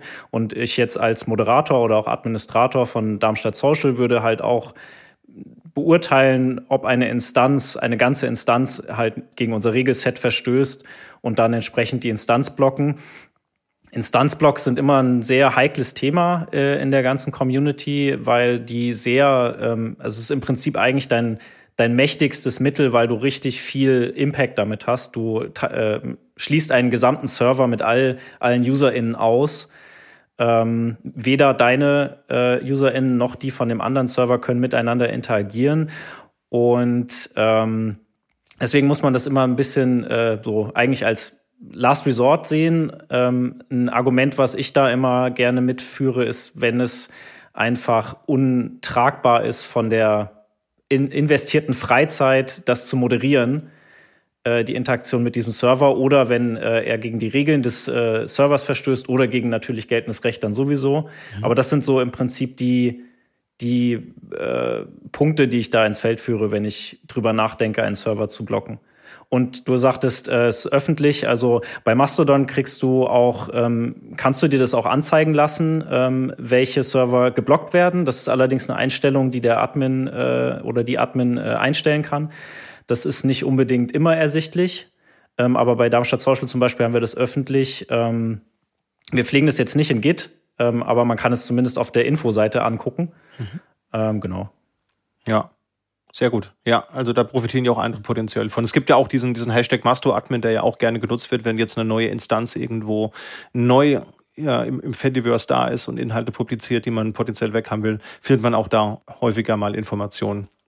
Und wenn es so was ist, wo du dir denkst, ah, es muss nicht unbedingt, gibt es ja auch nochmal das Stummschalten, weil Watson hat ja richtig gesagt, das ist immer so das letzte Mittel. Du kannst auch ganze Instanzen stummschalten. Beispiel bei uns ist eine Bot-Instanz, wo es aber dann auch so ein paar ganz nützliche Bots gibt, aber halt auch andere. Also ein nützlicher mhm. Bot ist zum Beispiel einer, der drauf ist, ähm, der Please Caption Bot, wo ah. du wenn du halt vergessen hast, eine Bildbeschreibung zu setzen, du diesen abonnieren kannst, der dich dann freundlich darauf hinweist, hier, du hast deine Bildbeschreibung vergessen. und diesen Server, weil da halt auch ganz viele Bots drauf sind, haben wir stumm geschalten, aber du kannst trotzdem Kontakt zu einzelnen Accounts da pflegen, wenn der vorher schon bestanden hat oder mit ein paar Klicks mehr kommst du trotzdem noch, wenn du weißt, wie die Accounts heißen, da halt drauf. Aber es werden nicht alle Inhalte einfach in die Timeline gespült, die von diesem Server aus ähm, unterwegs sind. Also das gibt's auch noch so als Mittelweg, zum Beispiel eben für solche ähm, ja, eher Spam-Server. Mhm. Stimmt, das habe ich auch schon gehabt, dass Leute was bei mir kommentiert haben und ich habe das erstmal nicht gesehen, nur äh, quasi über die Webseite ohne eingeloggt zu sein und dann habe ich rausgefunden, dass man die einzelnen User dann auch wieder dann sehen kann, wenn man wenn man möchte. Mhm. Ja, schöne, schöne Sache. Damit würde ich vorschlagen, wir beenden mal kurz den Exkurs, den wir dazu hatten, kommen mal wieder zum Thema zurück. Das wird uns sicherlich noch häufiger passieren. Äh, PeerTube haben wir drüber gesprochen. Was hat's denn mit Funkwhale und Castopod auf sich? Das sind ja so auch zwei weitere Tools, die du, glaube ich, benutzt, Ökek. Ja, das sind zwei der Audio-Streaming-Plattformen, eigentlich die am weitesten verbreitesten Audio-Streaming-Plattformen. Funkwhale ist von der Idee her so ein bisschen das Schweizer Taschenmesser. Also es gibt sowohl ähm, die Möglichkeit, sich Accounts einzurichten, die eher auf Musikstreaming ausgelegt sind. Also zum Beispiel, wenn du jetzt selber eine Musikerin bist. Oder du kannst auch Podcasts darüber machen. Ich habe, glaube ich, mittlerweile fünf Funkware-Server ausgelegt getestet, war mit meinem letzten auch halbwegs zufrieden, aber das Toolset ist so mittelmäßig. Also du kriegst zwar für deine Podcasts auch ein RSS-Feed, du kannst äh, Timestamps setzen, du also du, du kannst Timestamps setzen, die einzelne äh, Podcatcher erkennen, aber du kannst jetzt keine nativen Timestamps setzen. Du kannst relativ wenig nochmal an Statistiken sehen und so. Also es ist relativ beschränkt, aber dafür kann dieses Tool halt sowohl ja äh, gut einzelne Alben und sowas anzeigen, als auch so eingerichtet werden, dass es Podcast kann. Also es kann so alles so ein bisschen. Ich kenne auch Leute, die nutzen es einfach, um ihre eigene Musikbibliothek für sich privat hochzuladen. Also da gibt es auch verschiedene Privatsphäre-Einstellungen, dass halt kein Mensch sieht, dass du äh, setzen sie ihre Lieblingsband hier ein, davon alle Alben hast und du eigentlich gar nicht die Rechte hast, das nochmal Tritt zu verwerten, aber dass du es halt für dich nochmal wie als kleine Cloud hochlädst und dann selber hörst. Ich glaube, das ist einer der am häufigsten genutzten Fälle tatsächlich dann für Funkwell ja. So habe ich es auch schon gehört, dass Leute das lokal irgendwo haben oder halt eben im näheren Netzwerk der Familie oder der, der Freundin und dann kann man da halt eben seine Inhalte teilen. Das ist natürlich eine, eine Sache, das müsst ihr, liebe Zuhörer, dann, wenn das für euch interessant ist, so rechtlich vorher einmal abklären, wie das aussieht. Äh, das hier nur mal als, als, als Wartung vorab. Ich finde, das sieht auch so ein bisschen aus wie ich will jetzt nicht sagen wie Spotify, aber es sieht sehr nach dieser aus oder frühere Google Music Version. Also ist ja. auch eine schöne Oberfläche, kann man auch auf dem Smartphone, auf dem Tablet benutzen, äh, kann man sich selbst hosten, ist Docker oder äh, ist, glaube ich, so die gängigste Art und Weise, das zu installieren. kann man sich mal anschauen. Was ich schön finde, wenn du einmal verstanden hast, dass die gleiche Sprache sprechen, äh, wie ähnlich PeerTube zu Funkware aufgebaut ist, obwohl es ja doch andere Inhalte sind. Also du hast einen Hauptaccount, äh, darunter kannst du nochmal verschiedene Kanäle anlegen und darunter nochmal Playlists ähm, drunter für dich. Also dass es halt wirklich so diese Dreistufigkeit ist, die ja jetzt auf YouTube nur eine Zweistufigkeit ist zum Beispiel. Also das finde ich ganz schön, dass du dann wirklich erkennst, ach, das ist die gleiche Struktur, die ihr dafür was anderes wiederverwendet habt. Ja, das finde ich nett. Ja. Und ganz spannend finde ich das Thema Castopod. Das scheint so ein New Kid on the Block zu sein. Neuer heiße Scheiß, ja. Also da steht auch, glaube ich, auf der Webseite noch neue, neue Lösung. Ne? Welcome to our Podcasting 2.0 äh, Journey. Das ist ein Elevator Pitch. Warum sollten wir unseren Podcast zu Castopod migrieren? Was, was fällt dir da ein? Weil zum Beispiel die Statistiken wirklich sehr schön sind für einzelne Folgen. Du hast eine wesentlich schickere Oberfläche. Ich weiß, eine schicke Oberfläche ist nicht alles, aber es ist sehr schön aufgeräumt. Du kannst ähm, verhältnismäßig viel einstellen. Ähm, zum Beispiel eben vernünftige Timestamps setzen, was ich sehr, sehr wichtig finde. Du kannst einbinden, was du für Finanzierungsmodelle haben möchtest bei dir an das Anzeigen. Du kannst verschiedene Rollen anlegen, die noch nicht ganz so gut funktionieren, aber theoretisch schon. Es ist erkennbar, dass es immer noch neue Entwicklungen gibt, wenn jetzt was nicht ganz so gut funktioniert. Zum Beispiel ist die deutsche Übersetzung manchmal noch ein bisschen hakelig. Mhm. Ähm, es verbessert sich zunehmend und ich muss sagen, es läuft schnell, es läuft flüssig, du hast so ein paar Zusatzfunktionen, die dir sonst, ich glaube, niemand so richtig bieten kann, wie dass du auch ähm, sowohl die Folgen veröffentlichen kannst, als dann auch nochmal die ähm, drunter kommentieren. Also wir haben, also ich habe jetzt ein neues Projekt äh, darunter mit meinem Podcast-Kollegen, wo wir auch wirklich dann da wieder schön drunter kommentieren können, mhm. was ein Funkwell auch vorher nicht konnte. Wir können äh, Teaser-Beiträge zu was machen. Also wir können über die Podcast-Plattform auch nur Text veröffentlichen. Leider noch keine Bilder, aber ich hoffe, die Funktion kommt bald. Also wunderschön. Einzelne äh, Bilder für die Episoden sind einfach einzustellen. Natürlich auch die Rechte sind einfach einzustellen. Es ist halt viel mehr, viel selbsterklärender einzustellen, als es bei Funkwell war. Und ich muss sagen, ich habe mich ein bisschen verliebt. Das Einzige, was noch fehlt, und vielleicht kann ich da auch unsere Zuhörenden ein bisschen motivieren, es könnte ein paar mehr äh, öffentliche ja, Instanzen vertragen, aber ich muss gestehen, unsere ist im Moment auch noch nicht öffentlich, weil es natürlich auch wieder relativ viel Moderationsarbeit ist. Also wir mhm. haben so ein bisschen bei uns intern rumgefragt und vielleicht kriege ich äh, zwei Freundinnen dazu, ihren neuen Lava-Podcast bei uns mit zu veröffentlichen, aber Ton, Audio, gerade Sprache ähm, zu moderieren, ist dann doch eher interessant und schwierig. Und wenn du den Leuten dann nicht vertraust, die veröffentlichen vielleicht auch naja, hm. ist ein kritisches Feld und ich möchte jetzt nicht äh, jede Episode halt reinskippen vorher und den Leuten dann ihre regelmäßige Veröffentlichung versauen. Das ist das Nächste. Ähm, Funkwell kann keine getimte Veröffentlichung. Kasput kann geteilte Veröffentlichung für die Folgen und Aha. auch für extra Teaser. Du kannst nämlich kleine Soundschnipse aus deiner hochgeladenen Folge dann nochmal rausnehmen und den dann auch nochmal timen, diesen Teaser. Es ist, cool. es ist toll. Da, da, du merkst, dass da kleine Podcast-Freaks selber dahinter sitzen, ja. die das programmieren. Ich, ich, wie gesagt, ich bin ganz doll verliebt und ich freue mich, dass es immer besser wird. Also, ja. Ja, schön. Ich habe hier mal so ein bisschen in die Doku geschaut. Auch da haben wir euch natürlich die Webseite verlinkt, liebe Zuhörer. Mm, das sieht so ziemlich nach dem aus, wie man es halt auch bei professionellen Podcast-Hostern so findet. Man mhm. sieht ja, wo sitzen die Leute, die dein Format hören, wie gut hat die Folge performt, wie viele Downloads hat die wann eingestrichen, ähm, wie viel Bandbreite wird, wird benutzt. Man sieht sogar eine World Map, wo man sieht, aus welchen, äh, ja, Plätzen und der mit Erde. Mit welchen Tools sie es nutzen, mit genau. welchen Browsern und nochmal Tools. Da, da war ich dann auch sehr glücklich. Ach, meine kleine Linux-Bubble und ganz viel Antennapod. Also sehr gut. Es war ein bisschen schon zu denken, aber da habe ich mich natürlich nochmal extra gefreut. Kann man das auch exportieren? Ich weiß, das ist jetzt vermutlich eine ketzerische Frage, aber es soll ja angeblich Leute geben, die Podcasts über nicht unbedingt notwendigerweise für Podcasts gedachte äh, proprietäre große Anbieter nutzen. Äh, würde das auch funktionieren? Ja, du hast ja einen RSS-Feed, mit dem hm. kannst du auch nahezu alles machen. Stimmt, kann man ja einfach beim anderen Portal damit angeben. Ja, ich finde es also, auch gut, ja. Wir haben es auch auf ein paar Plattformen dann nochmal eingetragen, den RSS-Feed einfach, das geht auch. Ja, ja, spannend. Also gucke ich mir mal für das nächste Podcast-Projekt vielleicht auch an. Kann man auch einfach selbst hosten. Ich war erst ein bisschen abgeschreckt, als ich gesehen habe, dass das Ganze mit ähm, in, in, in PHP geschrieben ist und eine MariaDB hat. Aber es gibt auch ein Ansible-Playbook, habe ich gesehen, und es ja. gibt auch fertige Docker-Images, sodass man das einfach austauschen kann. Ist noch ein Redis mit dabei.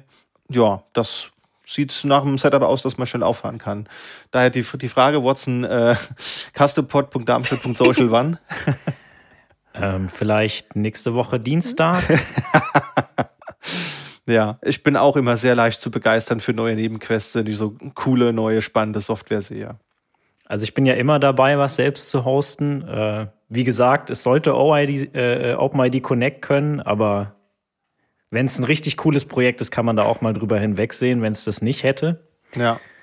Äh, aber bei so äh, Medienportalen, wie Ökök das schon angesprochen hat, äh, habe ich aktuell noch so ein bisschen die, die Vorsicht oder die, die, die äh, den Respekt vor dem äh, Datenvolumen, das das verbraucht, dem mhm. Festplattenplatz, gerade jetzt bei äh, PeerTube, weswegen ich das auch noch nicht aufgesetzt habe, weil ich nicht weiß, ob die Kapazitäten, die ich aktuell bereit bin zu finanzieren, äh, ausreichen würden, um das äh, anzubieten.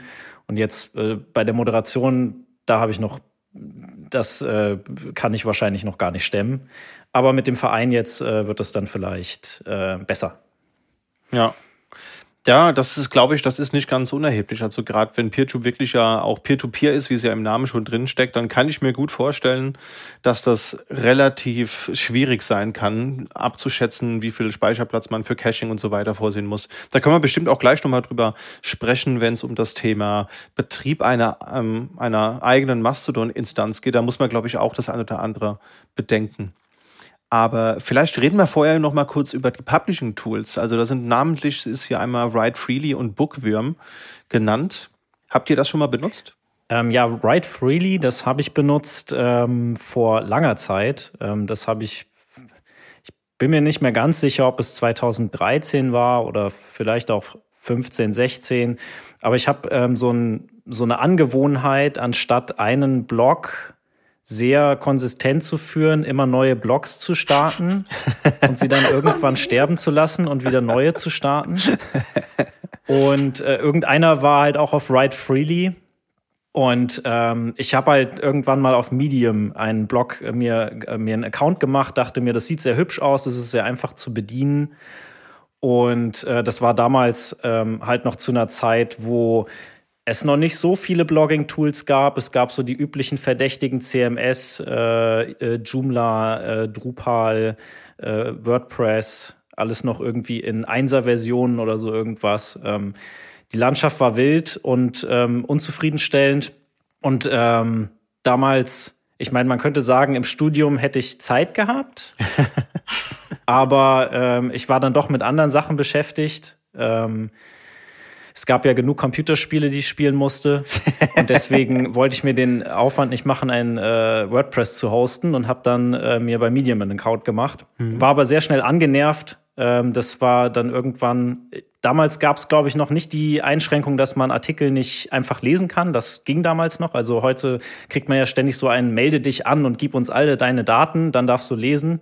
Genau. Ähm, und dann war ich halt sehr glücklich, dass es da äh, so diesen Newcomer gab, Write Freely, der dann mir dieses Gefühl gab, okay, ich kann jetzt doch sowas wie Medium haben, so ist ganz schick und einfach. Es geht einfach ums Bloggen. Ähm, ich muss mich um nicht viel kümmern. Und ähm, es gab dann ja auch eine Public Instanz und da war eben das Versprechen so, wir föderieren halt. Also du kannst es auch selber hosten, wenn du das möchtest. Ähm, es gibt vier verschiedene Instanzen und äh, die können alle miteinander untereinander reden. Es ist ein bisschen Themen spezifisch und ähm, ja, ich weiß gar nicht, also ActivityPub kam sehr viel später, als ich ähm, Write Freely verwendet habe. Ich glaube, damals war es noch so, ja, wir wollen noch dieses neue Protokoll da irgendwie implementieren, aber das kam gerade quasi erst. Ja.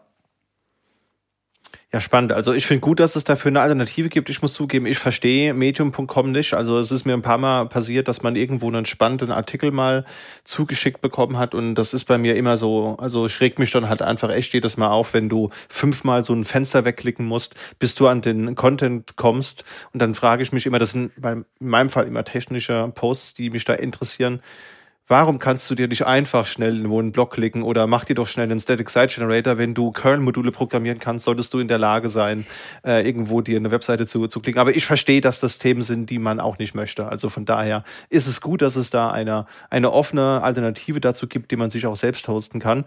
Und das Ganze gibt's auch, wenn man auch darauf keinen Bock hat, gibt's das Ganze auch als Managed Hosting. Und dann kann man für einen geringen monatlichen Betrag, kann man sich dann auch seinen persönlichen Blog da dann hosten lassen ohne dass man gezwungen wird, beim Lesen einen Account anzulegen. Das ist schon mal sehr, sehr praktisch, wie ich finde.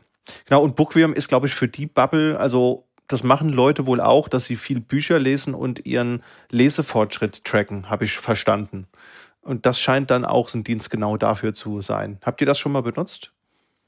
Nee, selbst nicht, aber ich, ich sehe öfter mal Leute, die dann ihren Bookworm-Account nochmal äh, teilen, um auch Bücherempfehlungen zum Beispiel zu mhm. geben und sich dann da nochmal auszutauschen und parallel miteinander zu lesen. Das ist ganz niedlich zu beobachten, dass sie dann zusammen ein Buch halt lesen im Fediverse. Das ist ziemlich toll. Das ist schön, ja. Das hat so ein bisschen was von so einem Buchclub wie früher, wo man sich einmal in der Woche ja. getroffen hat und nur halt jetzt digital. Das äh, ist, doch, ist doch schön. Auch da gibt es verschiedene Instanzen. Könnt ihr euch gerne einmal belesen, haben wir in den Show Notes verlinkt. Und ja, dann haben wir auch schon gerade angesprochen, Link Aggregator oder Content Aggregator. Also das, was wir als Reddit kennen, gibt es natürlich auch im Fediverse, heißt da eben Lemmy oder New Kid on the Block ist Cabin. Das habe ich mir mal angeschaut. Habt ihr damit schon mal gearbeitet? Ist euch das ein Begriff?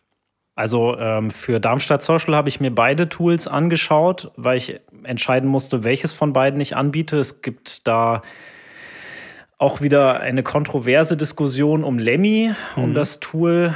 Ähm, da könnte man noch mal drauf eingehen, aber ähm, deswegen wurde dann erstmal mir empfohlen, sich Cabin noch mal anzuschauen.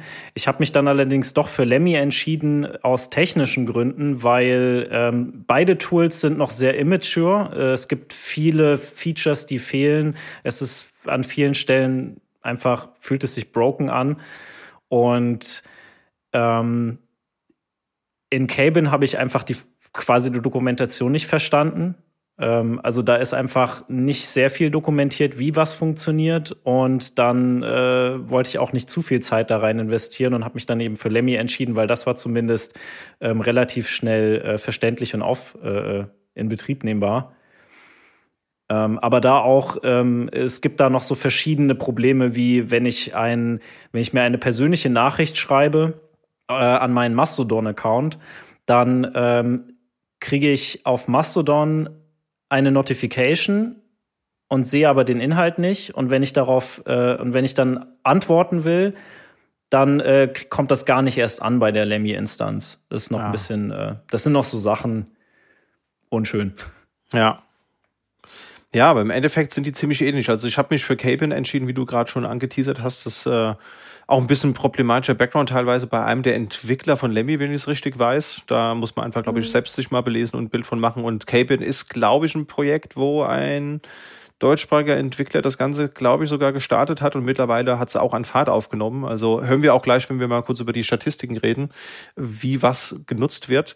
Und naja, ich meine, ich war jetzt kein Reddit Power User. Weiß nicht, wie es bei euch aussieht, liebe Zuhörende, aber äh, Reddit ist eigentlich so ein Portal, das, wenn man gegen das systematische Prokrastinieren ist, vielleicht nicht aufsuchen sollte.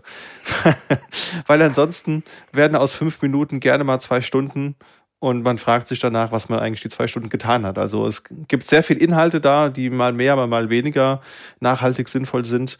Und Cabin ist im Prinzip gleich aufgebaut. Man kann auch den Inhalten folgen, die auf Lemmy geteilt werden. Also man kann trotzdem dran partizipieren. Also implementiert auch ActivityPub. Und die Dinge, die mir wichtig sind, die Bubbles, in denen ich mich so aufgehalten habe, die habe ich auch auf Cabin gefunden. Und es ist auch alles noch so ein bisschen, ja, mehr wie so ein Wohnzimmer, weil es eben auch nicht ganz so groß ist und deswegen für mich völlig fein. Aber ich glaube, es ist wie bei so vielen Inhalten im Fediverse. Man muss halt gucken, ob man seine eigene persönliche Bubble irgendwo findet. Redest du bei dem zeitlichen Commitment etwa vom Reddit Hole? ich weiß nicht, wovon du sprichst. Reddit Hole ist sehr schön, das muss ich mir merken. Ja, es hat ja jetzt auch. Oh Gott. so. Es hat ja auch echt viel Aufwand jetzt äh, mit dem Problem auf bekommen. Und ich muss sagen, das mit der Bubble hast du einen schönen Punkt, weil ich habe das Gefühl, dass das noch mal ein bisschen stärker ist. Also ich nutze so ein bisschen Lemmy auf einem Rollenspielserver ähm, von Teak, der Mensch hinter allen Rollenspiel.punkt irgendwas Servern, die wir so haben im Fediverse. Der hat einfach für alles, für jeden Dienst eine Rollenspielversion. Und das ist halt da sehr mich erinnert es ein bisschen so an die Foren aus meiner Jugend. Eher wie es genutzt wird, gar nicht so krass doll wie äh, Reddit, wo doch viel dann immer so schnelllebig war. Also es ist halt auch spannend, wie unterschiedlich dann so die Communities und Server nochmal sind. Also ich finde das irgendwie bei Lemmy und Caben noch ein bisschen krasser als auf anderen Sachen, weil da dann doch viel wirklich in der eigenen Bubble nochmal besprochen wird, wie es halt früher auf den Subreddits war, aber dann bist du halt eher mal dann doch in irgendeinem anderen Reddit gelandet und hier kannst du dich so richtig schön in deine Bubble nirren, was ich auch spannend finde. Absolut, ja. Was ich bei Lemmy sehr, sehr schön finde und bei Cabin im Gegensatz zu Mastodon zum Beispiel, ist, dass du die Community quasi auch föderierst. Ähm, oh ja. So wie ich es äh, verstanden habe. Und ich finde, ähm, eine der Dinge, die mich. Ich habe Darmstadt Social gegründet ähm, aus, als lokale Instanz für Darmstadt, aus dem äh, Gedanken heraus, dass man so eine ja in sich geschlossene auch Community hat, die auch durchaus über Sachen reden kann, die einem einfach persönlich betreffen, weil man hier wohnt. Und ähm, trotzdem aber mit allen, allen anderen auch kommunizieren kann, weil man eben föderiert. Allerdings bin ich mittlerweile ein bisschen ähm, zwiegespalten darüber, dass diese ganze Community dann eigentlich auf dem Server eingesperrt ist und nicht über, also die, die, die Community im Gegensatz zu dem Grundsystem ist nicht föderiert die ist zentralisiert in dem Gedanken. Und es ist schwierig, in diese Timeline irgendwie reinzugucken oder sich eine Timeline aufzubauen, die eher so einer Community entspricht, die auch aus verschiedenen Servern besteht. Ähm, da finde ich das irgendwie so ein bisschen exklusiv eigentlich. Und exklusiv auf so eine Art, die technisch nicht nötig wäre. Wenn ich mir Lemmy angucke, wo man halt sagt, okay, du kannst zwar dich einer Community zugehörig fühlen und dann darin die Inhalte teilen und das so quasi ähm, die Inhalte auch filtern. Aber es geht halt über Servergrenzen hinweg. Und das ist etwas, was mich bei Mastodon ein bisschen äh, sehr stört. Das stimmt, ja. Ja, gut, aber da ist natürlich auch immer noch Luft nach oben und ist ja zum Glück nicht alles in Stein gemeißelt. Also es gäbe ja durchaus die Möglichkeit, das nochmal zu über, überdenken. Da gibt es auch mit Sicherheit schon Issues zu. Also die ja. Liste an Mastodon-Issues ist ja. Die ist sehr lang. Ja, die reicht für mehrere Leben. genau. Gut, wir nähern uns langsam dem Ende, was die Tools und die Dienste anbelangt. Ja, also wir haben auch einmal schon mal Friendica und Hubzilla angesprochen. Das sind Makroblogging-Dienste, also im Prinzip Facebook-Klon, kann man glaube ich sagen. Also sieht auch so aus, wenn ich es richtig sehe. War schon lange nicht mehr auf, auf Facebook, aber hinkt der Ver Vergleich? Kann man das so festhalten? Das geht, aber ich würde beide so ein bisschen in Richtung die Grand Dame der äh, Fediverse-Dienste setzen, weil sie beide verhältnismäßig alt sind, schon mhm. ewig entwickelt werden und gefühlt alles können, was du dir vorstellst. Also natürlich nicht ganz, aber gerade Habzilla muss ich sagen, da, da blicke ich immer noch nicht von außen richtig durch. Also ich habe so ein paar Leute bei mir äh, in der Timeline, die Habzilla nutzen und das kann ja gefühlt einfach alles. Mhm. Friendica jetzt selber von der eigenen Seite kann auch viel, aber ich nutze es gar nicht so doll, alle Möglichkeiten, weil halt Mastodon immer alles nicht ordentlich anzeigt. Ja. Dieses beschränkte Mastodon immer, es beschränkt uns, das ist nicht gut. Nein, aber es ist, sind eigentlich so ein bisschen die, die was für ein Desktop sind, wenn du dir wirklich Zeit für deine Sachen nehmen möchtest, wo du dir viel sortieren kannst, wo du alles formatieren kannst, wie du möchtest. Ja. Sind schon cool, aber nicht unbedingt so für den schnellen Gebrauch, sondern für die Leute, die sich halt echt Zeit für ihren Kram nehmen möchten. Ja. Genau, und einen Dienst haben wir noch ganz vergessen, auch wenn er schon kurz zur Sprache kam. Es gibt Image Sharing Pixelfed und das sieht eigentlich ziemlich aus, wie man sich Instagram so vorstellt. Ähm, das heißt, es gibt da auch thematische Instanzen, wenn ich es richtig gesehen habe, wo man eben zum Beispiel sagt, ich interessiere mich für Katzenbilder. vielleicht vielleicht gibt's auch das und dann hat man da nur Cat-Content. Ansonsten gibt's Fotografie-Channels oder äh, Server. Oh, viele, ja. Ziemlich viele. Und ja, und das ist halt, also mich erinnert das so ein bisschen an, wie Instagram früher mal war, bevor es für Influencer-Marketing entdeckt wurde.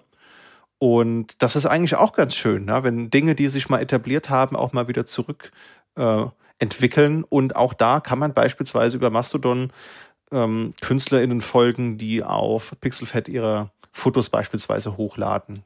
Eine sehr schöne Sache, wie ich finde. Und es hat sich extrem jetzt entwickelt in den letzten Jahren. Also ich glaube, mein Pixelfed habe ich mir 2021 geklickt und da war die App noch nicht wirklich nutzbar.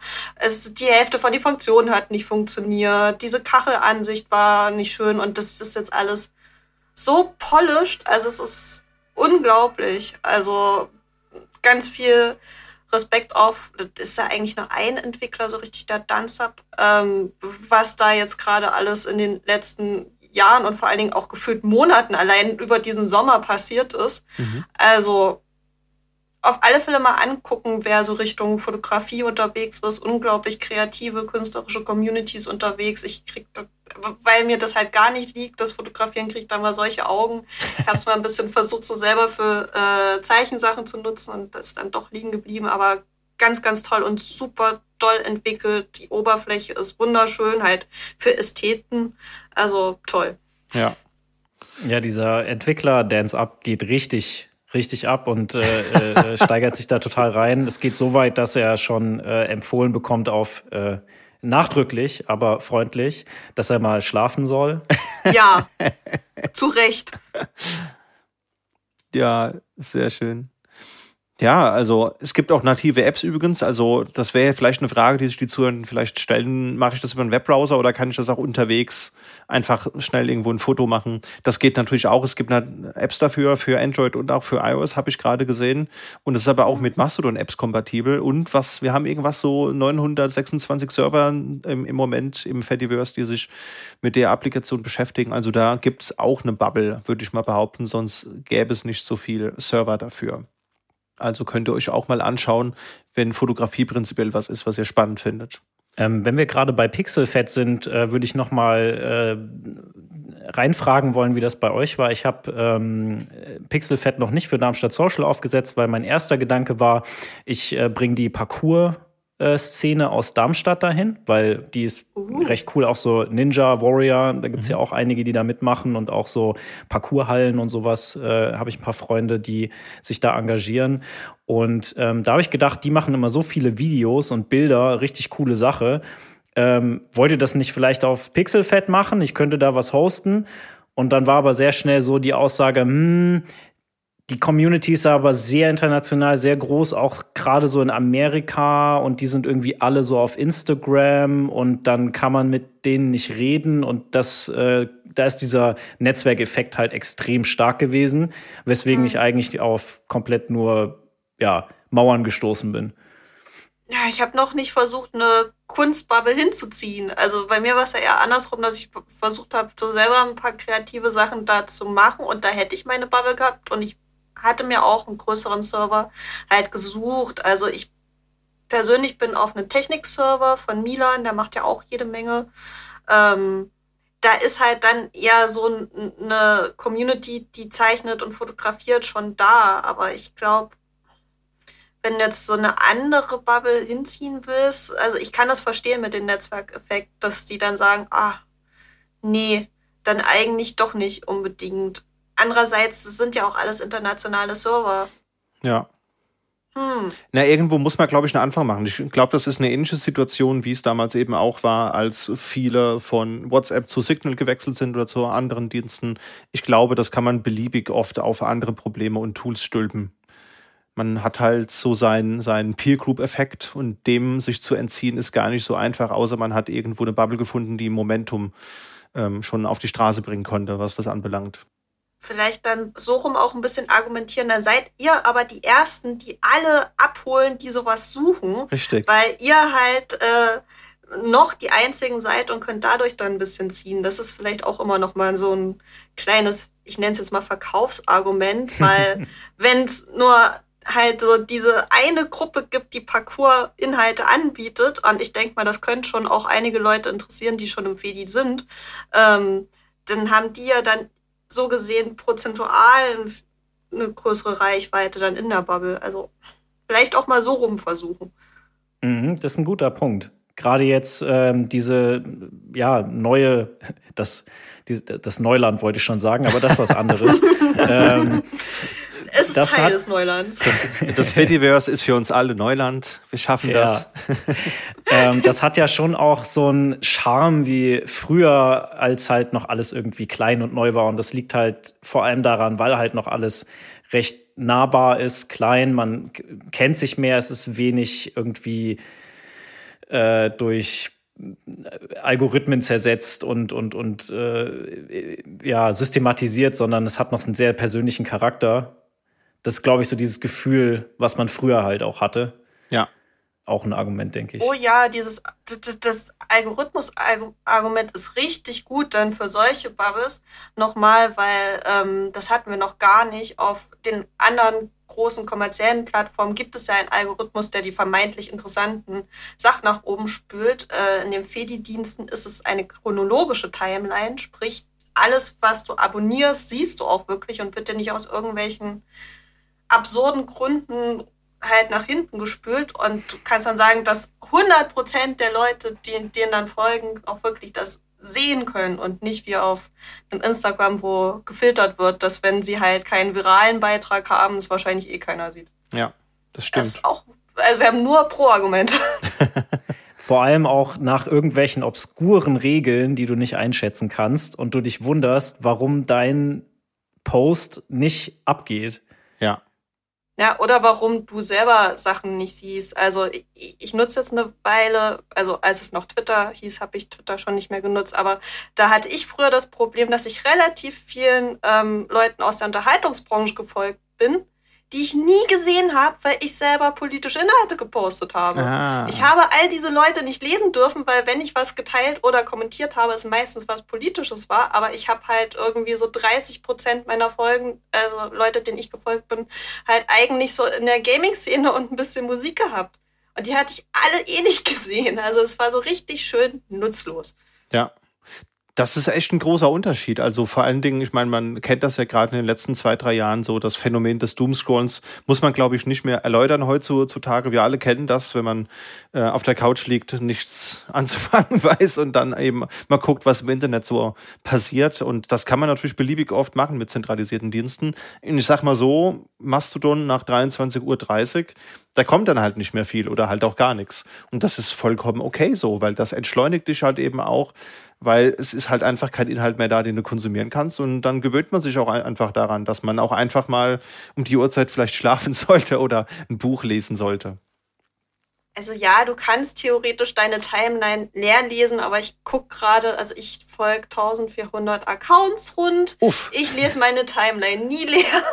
Verstehe ich. aber theoretisch kannst du sie leer lesen. Aber das Schöne ist, wenn du dir denkst, ich will nicht alles lesen, kannst du ja dann auch noch mal Listen machen. Ja. Ähm, und dann die Listen durchgucken mit Accounts, die du verfolgen möchtest. Also ich habe zum Beispiel so ein paar Lokallisten zu Dresden und Leipzig, wo ich da ein paar Leute, die da regelmäßig Sachen für posten. Und dann bist du wirklich dann ja. leer gelesen, bist du wirklich dann irgendwann fertig.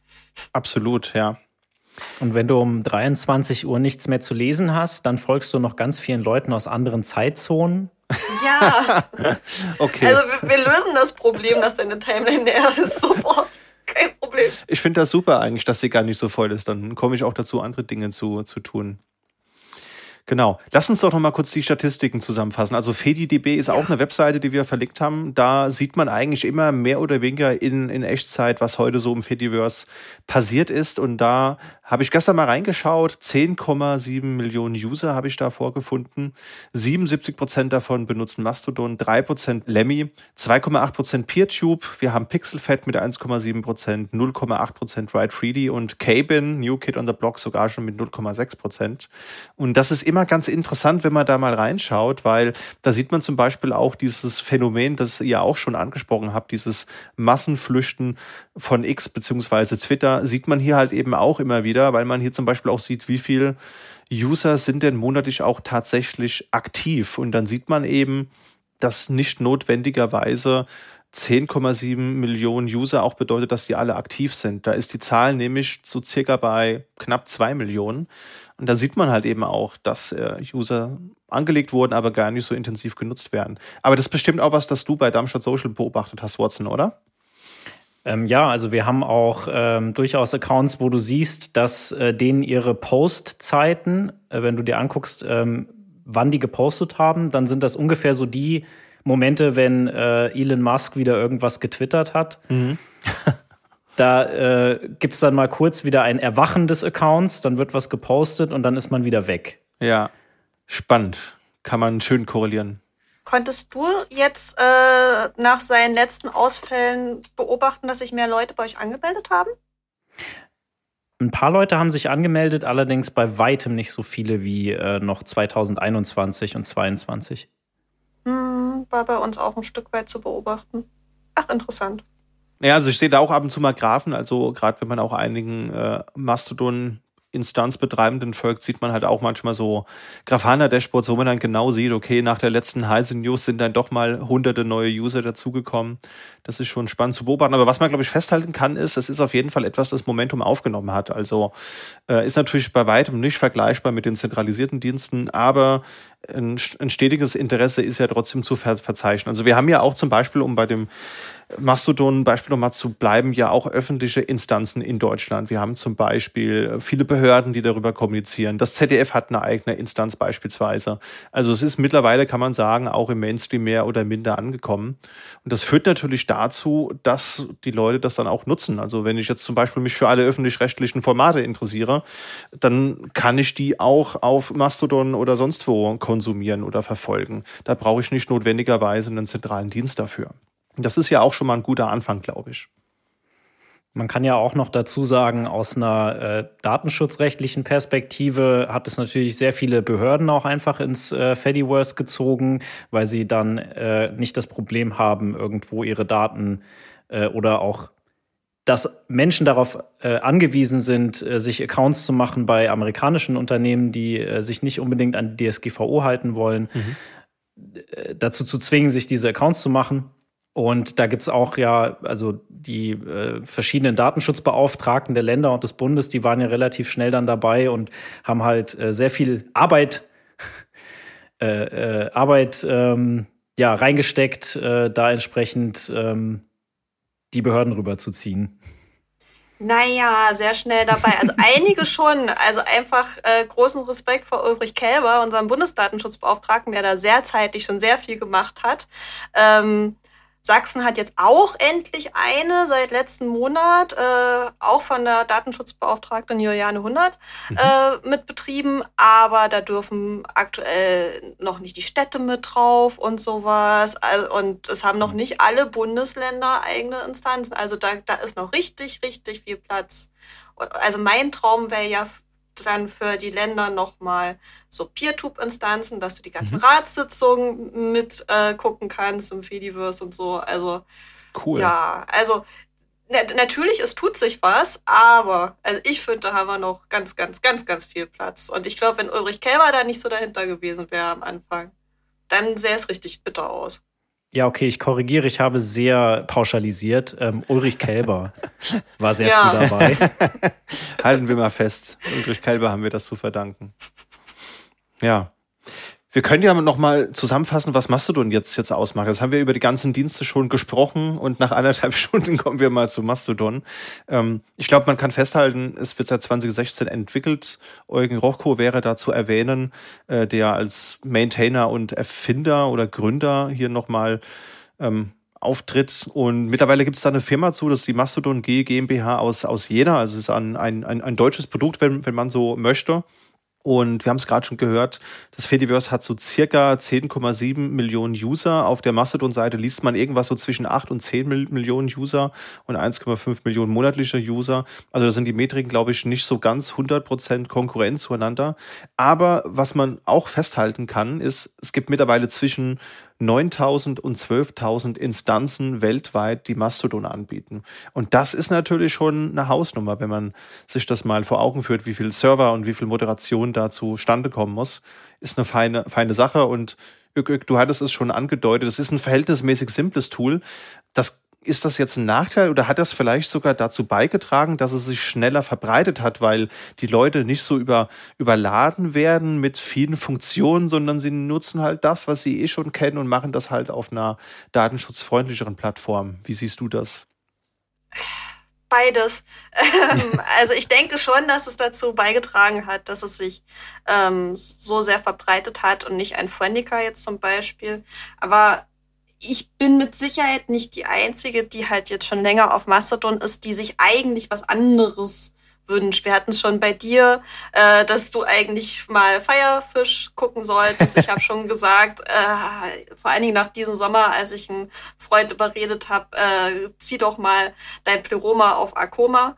Ähm, muss ich sagen, brauche ich eigentlich noch mal Akoma, aber weil ich halt moderiere, werde ich den Hauptaccount nicht von Mastodon wegziehen. Mhm. Also es sind so ein paar Sachen. Ich glaube, so zum Einstieg ist das schon nicht ganz verkehrt, gerade weil die Apps gut funktionieren, weil viel dran gemacht wird, weil es halt nicht viel kann. Aber gerade so die Leute, die hier reinhören, denke ich mal, haben dann doch eher so ein bisschen so Fachinteressen nochmal. Was möchte ich wirklich mit meinem Tool können? Und da ist halt Mastodon richtig schnell einfach an seinen Grenzen, mhm. weil es bis auf die zugegebenen äh, sehr guten ähm, Teilhabefunktionen, wie eben, dass du Content Warnings machen kannst und äh, Bildbeschreibung schon gefühlt immer äh, verpflichtend ist, nicht so viele exklusive Vorteile hast so im Vergleich zum Rest. Da ist so gut wie jede andere Plattform dann immer besser, je nachdem, was du magst. Magst du Umfragen, solltest du nicht auf Mastodon sein, weil es sind nur vier. Magst du lange Texte schreiben, solltest du nicht auf Mastodon sein, weil du musst es im Code ändern, jedes Mal als Update. Und wenn du nicht dran denkst, wenn es ein größeres Update war, dann wird deine Zeichenzahl wieder auf 500 gesetzt. Mhm. Also, ja, schwierig. Weil du gerade sagtest, Bildbeschreibung, das finde ich ist auch ein absoluter Mehrwert. Also das Fediverse führt einem vor Augen, dass Barrierefreiheit ein Thema ist, das auf vielen Plattformen zu kurz kommt. Also mich auch mal mit jemand unterhalten, der blind ist und das äh, ist unmöglich, wirklich die großen Dienste als blinde Person zu benutzen. Und hier hat man wirklich schon die Möglichkeit, direkt Bilder, die man hochlädt, auch mit der Bildbeschreibung zu versehen, sodass nicht sehende Personen eben einfach dann auch einen Text vorgelesen bekommen können, beispielsweise. Und manche Instanzen machen es auch so, dass wenn ich jetzt irgendwo vergesse, eine Bildbeschreibung zu hinterlegen, dann habe ich da auch gleich eine rote Umrandung und dann sehe ich schon, okay, da habe ich gepennt und kann dann natürlich meinen, meinen äh, Post nochmal editieren. Ja, also das ist schon eine gute Sache. Ja, einige Tools können es auch. Ähm, was ich auch schon immer mal wieder sehe, ist, dass äh, versucht wird, so äh, generative Textalgorithmen, die aus Bildern entsprechend Beschreibungen ableiten können, zu verwenden. Da gibt's immer mal wieder so ein bisschen Proof of Concept, Leute, die da mal ein bisschen was rumprobieren. Und ähm, ich könnte mir vorstellen, man muss sich das natürlich mal anschauen, wie sehr die dann äh, biased sind, wie gut das funktioniert. Aber gerade im Hinblick darauf, dass es ähm, doch, auch wenn es gut ist, immer wieder vergessen wird und äh, auch ein sehr hitziges Streitthema ist im Fediverse, äh, glaube ich, ist ein, äh, kann es eine sinnvolle Technologie oder ein Angebot sein, dass man da zumindest im ersten Schritt eine, äh, äh, eine Beschreibung für so ein Bild oder ein Video äh, generieren kann. Ja, stimmt. Seit ein paar Versionen kannst du ja sogar die Videos nochmal beschreiben. Das ist auch toll. Ja, Stimmt, genau. Wobei das natürlich ein höherer Aufwand ist, wenn ich jetzt so ein 20 Minuten Video hochlade und dann die einzelnen Szenen. Aber für so kurze animierte GIFs oder so ist das natürlich äh, tolle Sache. Ja, aber da kannst du ja dann auch wieder auf äh, PeerTube gehen und dann mhm. kannst du eine ganz lange Beschreibung machen mit den Timestamps dann wieder. Genau. Gibt ja für jeden Anwendungsfall ein Tool im Fediverse. Das stimmt, ja. Es ist wirklich sehr, sehr breit aufgestellt und sehr vielseitig. Das muss man wirklich zuweilen ähm, festhalten. Genau, in die Shownotes haben wir euch schon mal einen Link gepackt äh, von zu einem Ask Me Anything mit Eugen Rochko. Das hat er vor einem halben, dreiviertel Jahr auf Reddit geführt. Eigentlich die Ironie an der Sache überhaupt, auf Reddit ein Ask Me Anything zu machen über das Fediverse beziehungsweise namentlich Mastodon. Aber ich glaube, es ist trotzdem gut, Leute darüber zu informieren, dass es Alternativen gibt und dann ist auch das mal okay. Ja, also ganz ohne zentrale Dienste geht's dann ja doch nicht. Ah, kommt drauf an, wen du fragst. Das stimmt, genau. Und das ist eine gute Überleitung zum nächsten Thema, denn wir wollen uns mal darüber unterhalten, was denn jetzt eigentlich so die Vor- und Nachteile dezentraler Systeme sind. Und vielleicht beginnen wir mal mit der, mit der Frage, die es vielleicht auch der ein oder die andere von den Zuhörenden stellt. Für wen ist denn das Fediverse überhaupt geeignet und für wen nicht? Was würdet ihr dazu sagen? Ah, die Frage ist groß. äh, Wot's traust dich auch nicht, dann versuche ich es jetzt mal. Also ich würde sagen, vor allen Dingen für Menschen und Gruppen, die sehr an Austausch interessiert sind. Ähm, was definitiv bestraft wird, ist nur Sachen in das Fediverse zu kippen, nur Informationen zu kippen und nicht zu antworten, weil ich glaube, das nimmt die Community nicht so gut auf. Ähm, ich sage immer ganz gern, es ist wesentlich mehr Arbeit. Also ich habe früher für meine Gruppen auch unter anderem mitbetreut äh, die Twitter-Accounts. Mittlerweile nicht mehr, habe ich keine Lust drauf. Damit können sich mhm. andere umschlagen. Aber auch wenn wir da mal mehr Reichweite hatten, gab es halt viel, viel weniger Rückfragen oder halt ähm, auch Reaktionen. Und das, das Gute und das Schlechte, je nachdem, wie du es sehen möchtest, ist halt, dass wenn du etwas schreibst, du und wenn es was Interessantes ist, du zu 100 Prozent irgendeine Reaktion kriegst, irgendeine Antwort. Ähm, zum Beispiel haben wir jetzt eine ein Fahrrad- und Fußwave äh, beworben gehabt ähm, als Piraten mit. Und nirgendwo gab es Rückmeldung und jetzt äh, hatten wir eine Rückmeldung, ja, wie, wie lang ist denn die Strecke, damit ich weiß, ob mein Akku von me meinem Fahrrad laut das aushält und wir so, oh Gott, wir haben gar keine Ahnung, wie lang die Strecke ist, wir bewerben das nur mit und haben dann jetzt nochmal geguckt. Also da ist dann ein schönes Gespräch gekommen, aber Arbeit. Und wenn du das halt nicht möchtest, sondern einfach nur eine Werbeplattform haben möchtest, dann ist das Fediverse wahrscheinlich nicht so gut. Aber wenn du halt am Austausch interessiert bist und dann so schreibst, ey, cool, dass du kommst und das dauert ungefähr so und so lange und das wird wohl eher langsam, weil es ist auch zu Fuß, wenn du halt dieses Gespräch suchst, dann ist es total cool. Oder ich liebe halt meine Umfragen zu allem Möglichen. Mhm. Und dann kriege ich nicht nur das angeklickt wird, sondern wenn es eine große Umfrage ist, habe ich dann auf einmal so 30 Kommentare, die ich dann auch beantworte, aber es kostet natürlich auch Zeit. Also es ist halt dann so ein bisschen, was möchtest du? Und Geld verdienen mit äh, Influencer im Marketing mhm. geht halt nicht. Ja. Ähm, wenn du jetzt von Instagram kommst und dir denkst, ach, Pixelfett ist doch so ähnlich, ähm, nein. Ja. Das, das, das wirst du wahrscheinlich also ich wüsste nicht, wie das im Fediverse funktionieren soll irgendwie. Ja so viel zu, für wen ist es und für wen nicht, wäre so meine Einschätzung. Und ich muss sagen, ich liebe es, dass so viele Reaktionen kommen. Ich habe so viele Menschen übers Fediverse kennengelernt, euch jetzt auch. Ja, ähm, das, genau. das ist halt toll. Und deshalb gibt es auch dieses Redebedürfnis. Also ich werde ja relativ häufig eingeladen zum Thema Fediverse, weil es die Leute auch so begeistert. Und es sind auch immer angenehme Runden. Es ist meistens angenehmer, als wenn ich zu was anderem eingeladen werde, weil es halt, ja, ähm, dieses Miteinander ist, dieses Interesse aneinander, so diesen ehrlicher Austausch mit halt ein bisschen Zeit dahinter. Also wenn das interessant klingt, dann ist das wahrscheinlich was für dich, liebe Zuhörerin.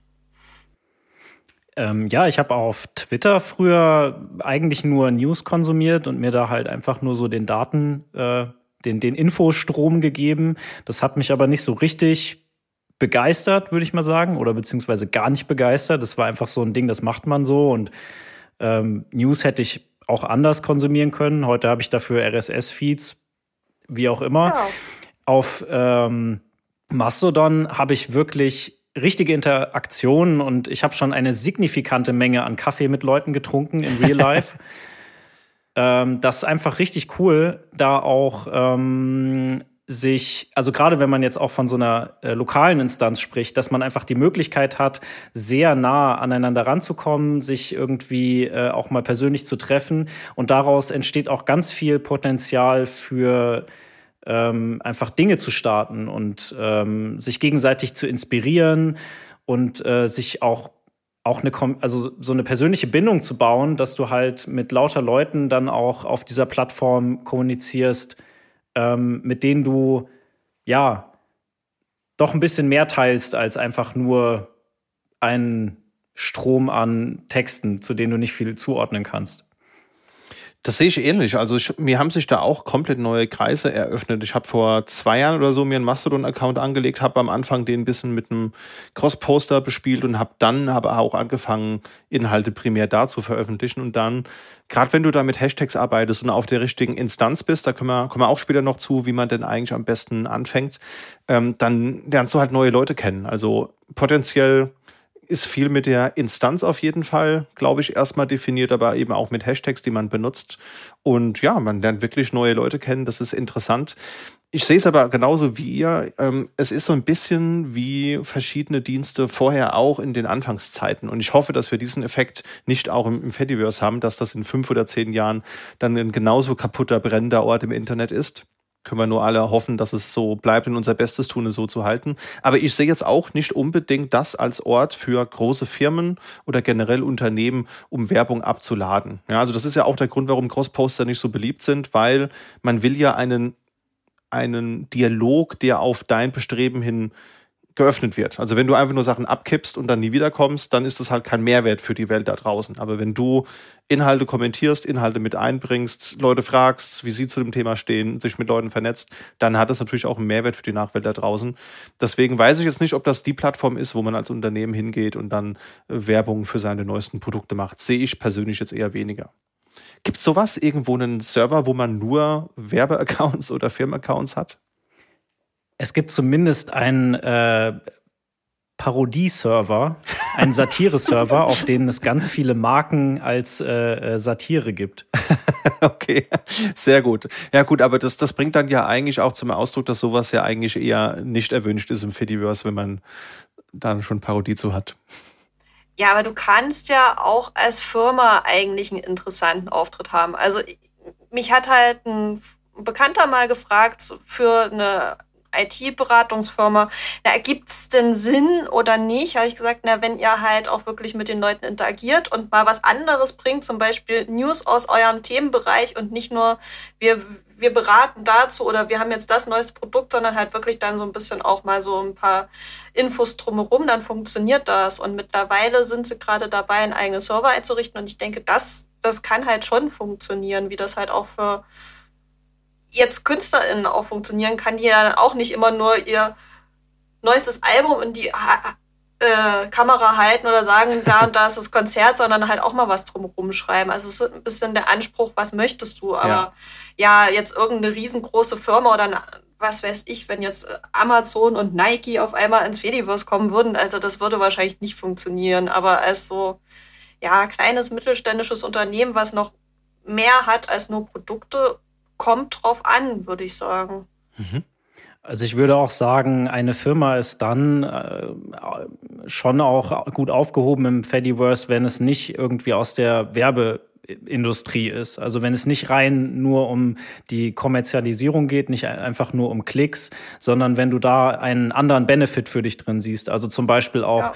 äh, MitarbeiterInnenakquise, wenn du sagst, ähm, ich begeistere einfach, indem ich Einblicke schaffe und ähm, werde dafür attraktiv, auch Leute äh, dann einzustellen. Mir fällt gerade äh, ein Unternehmen ein, das ich selber immer mal wieder mit bewerbe, weil ich einfach so begeistert davon bin. Das Zickzack-Kollektiv, das, die machen bei uns ähm, Brause und unter anderem Mate. Vielleicht äh, hat der ein oder die andere schon mal gehört, die Kolle-Mate. Und die ah. haben nämlich auch äh, einen Account und reagieren da mal relativ viel. Und tatsächlich die Kolle-Mate selber wird auch ab und zu verlinkt, wo sie dann auch immer schön drauf interagieren. Mhm. Ich hatte sie auch angeschrieben und sie haben reagiert, weil ich tatsächlich einen neuen Sticker von denen gebraucht habe, von meiner Lieblingsmate. Also das funktioniert sehr gut, weil die dann so sympathisch ein bisschen halt drumherum schreiben. Und äh, im Prinzip ist es halt auch, auch wenn es ein Kollektiv ist, ein Unternehmen, was halt Leute im Hintergrund hat, die Geld damit verdienen, dass sie halt ihre Brausen verkaufen. Aber die machen das auf so eine Art, dass sich, glaube ich, die wenigsten daran stören, dass die da sind. Dann gibt's eher mal so, ja, jetzt gibt's hier eine neue Abfüllung und mhm. wollt ihr tatsächlich wieder mal einen Kalender von uns oder nicht? Halt solche richtigen Interaktionen mit den Leuten halt und nicht einfach nur so, ja, Produkt X. Kaufe hier, nehmt den genau, Promocode. Kein, kein Kaufe hier, sondern ähm, tatsächlich hatte ich jetzt ähm, jetzt hole ich ein bisschen aus zu komischen Sachen, ähm, eine Mate-Verkostung äh, mit einem Freund beim Geburtstag der Dezentrale, das ist der Leipziger ähm, Computerclub gemacht. Also Mate-Sorten nur am Geschmack erkennen. Und da haben die dann haben wir das so ein bisschen gepostet. Wir, wir haben unsere Wette gewonnen, wir haben es geschafft, gerade so. Äh, und da haben die dann halt auch mit interagiert, weil Holle Mate halt auch mit verkostet war. Also wenn es halt auf diese Art funktioniert, dann ist es halt super sympathisch. Mhm. Es liegt halt echt dran, wie es gemacht wird. Das ist ein gutes Positivbeispiel, finde ich auch, ne? wenn man seine, seine Bubble kennt. Und ich glaube, es ist jetzt kein Novum, wenn ich hier erzähle, dass Mate potenziell in IT-nahen Kreisen durchaus ein relevantes Thema ist. Dann ist das natürlich auch eine gute Strategie, sich da auf den Plattformen zu umtreiben, wo potenzielle Interessentinnen sich auch aufhalten.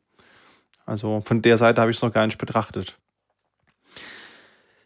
Die Frage, die man sich vielleicht auch stellen kann, ist, ist denn so eine Partitionierung von Social Media sinnvoll? Also ich weiß, es gibt da hitzige Diskussionen, und das hatten wir vorhin auch kurz angeteasert, will man eher auf einer großen Instanz sein, will man eher auf einer kleinen sein? Ügük, du hattest schon angedeutet, auf kleineren Instanzen hat man vielleicht ein bisschen mehr Freiheiten, kann ein bisschen mehr auf ähm, spezielle Wünsche schneller reagieren, weil man halt eben keine 8000 User hat, die man im Hinterkopf behalten muss. Ich weiß, es gibt auch Leute, die Ein-User-Instanzen pflegen.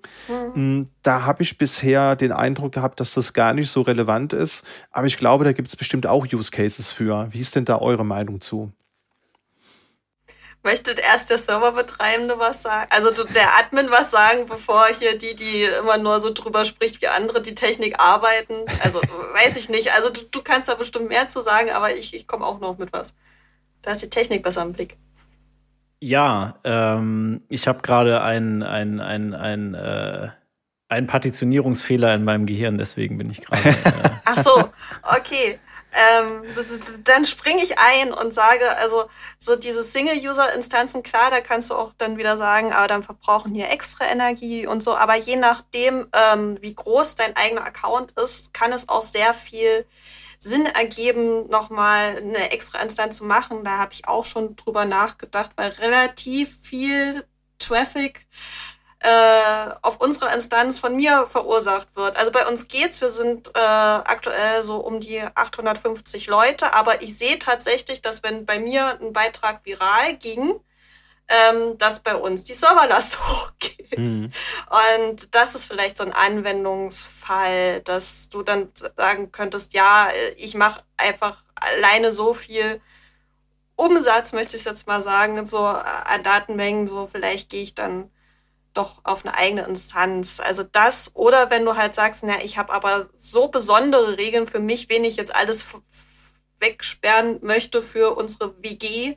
ähm, dass du sagst, wenn wir so nur zwei, drei Leute sind, dass du es selber machst. Also ich kenne auch ein äh, befreundetes Ehepaar, die halt zusammen halt ihre Instanz einfach haben für sich und die haben sich dann halt ihre Regeln sehr genau miteinander da abgesprochen und die wollen das gar nicht anders. Also das, das kann dann halt auch ganz gut funktionieren.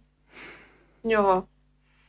Ja, spannend. Also das habe ich noch gar nicht im Kopf gehabt. Klar, wenn man jetzt natürlich sehr prominente einzelne User hat, dann kann ich mir vorstellen, dass man als Plattformbetreiberin da vielleicht nicht so viel Spaß hat, wenn dann so ein Post wirklich viral geht und die Last nach oben geht. Also da würde es durchaus Sinn ergeben, die Leute auf eine eigene Instanz zu, zu packen.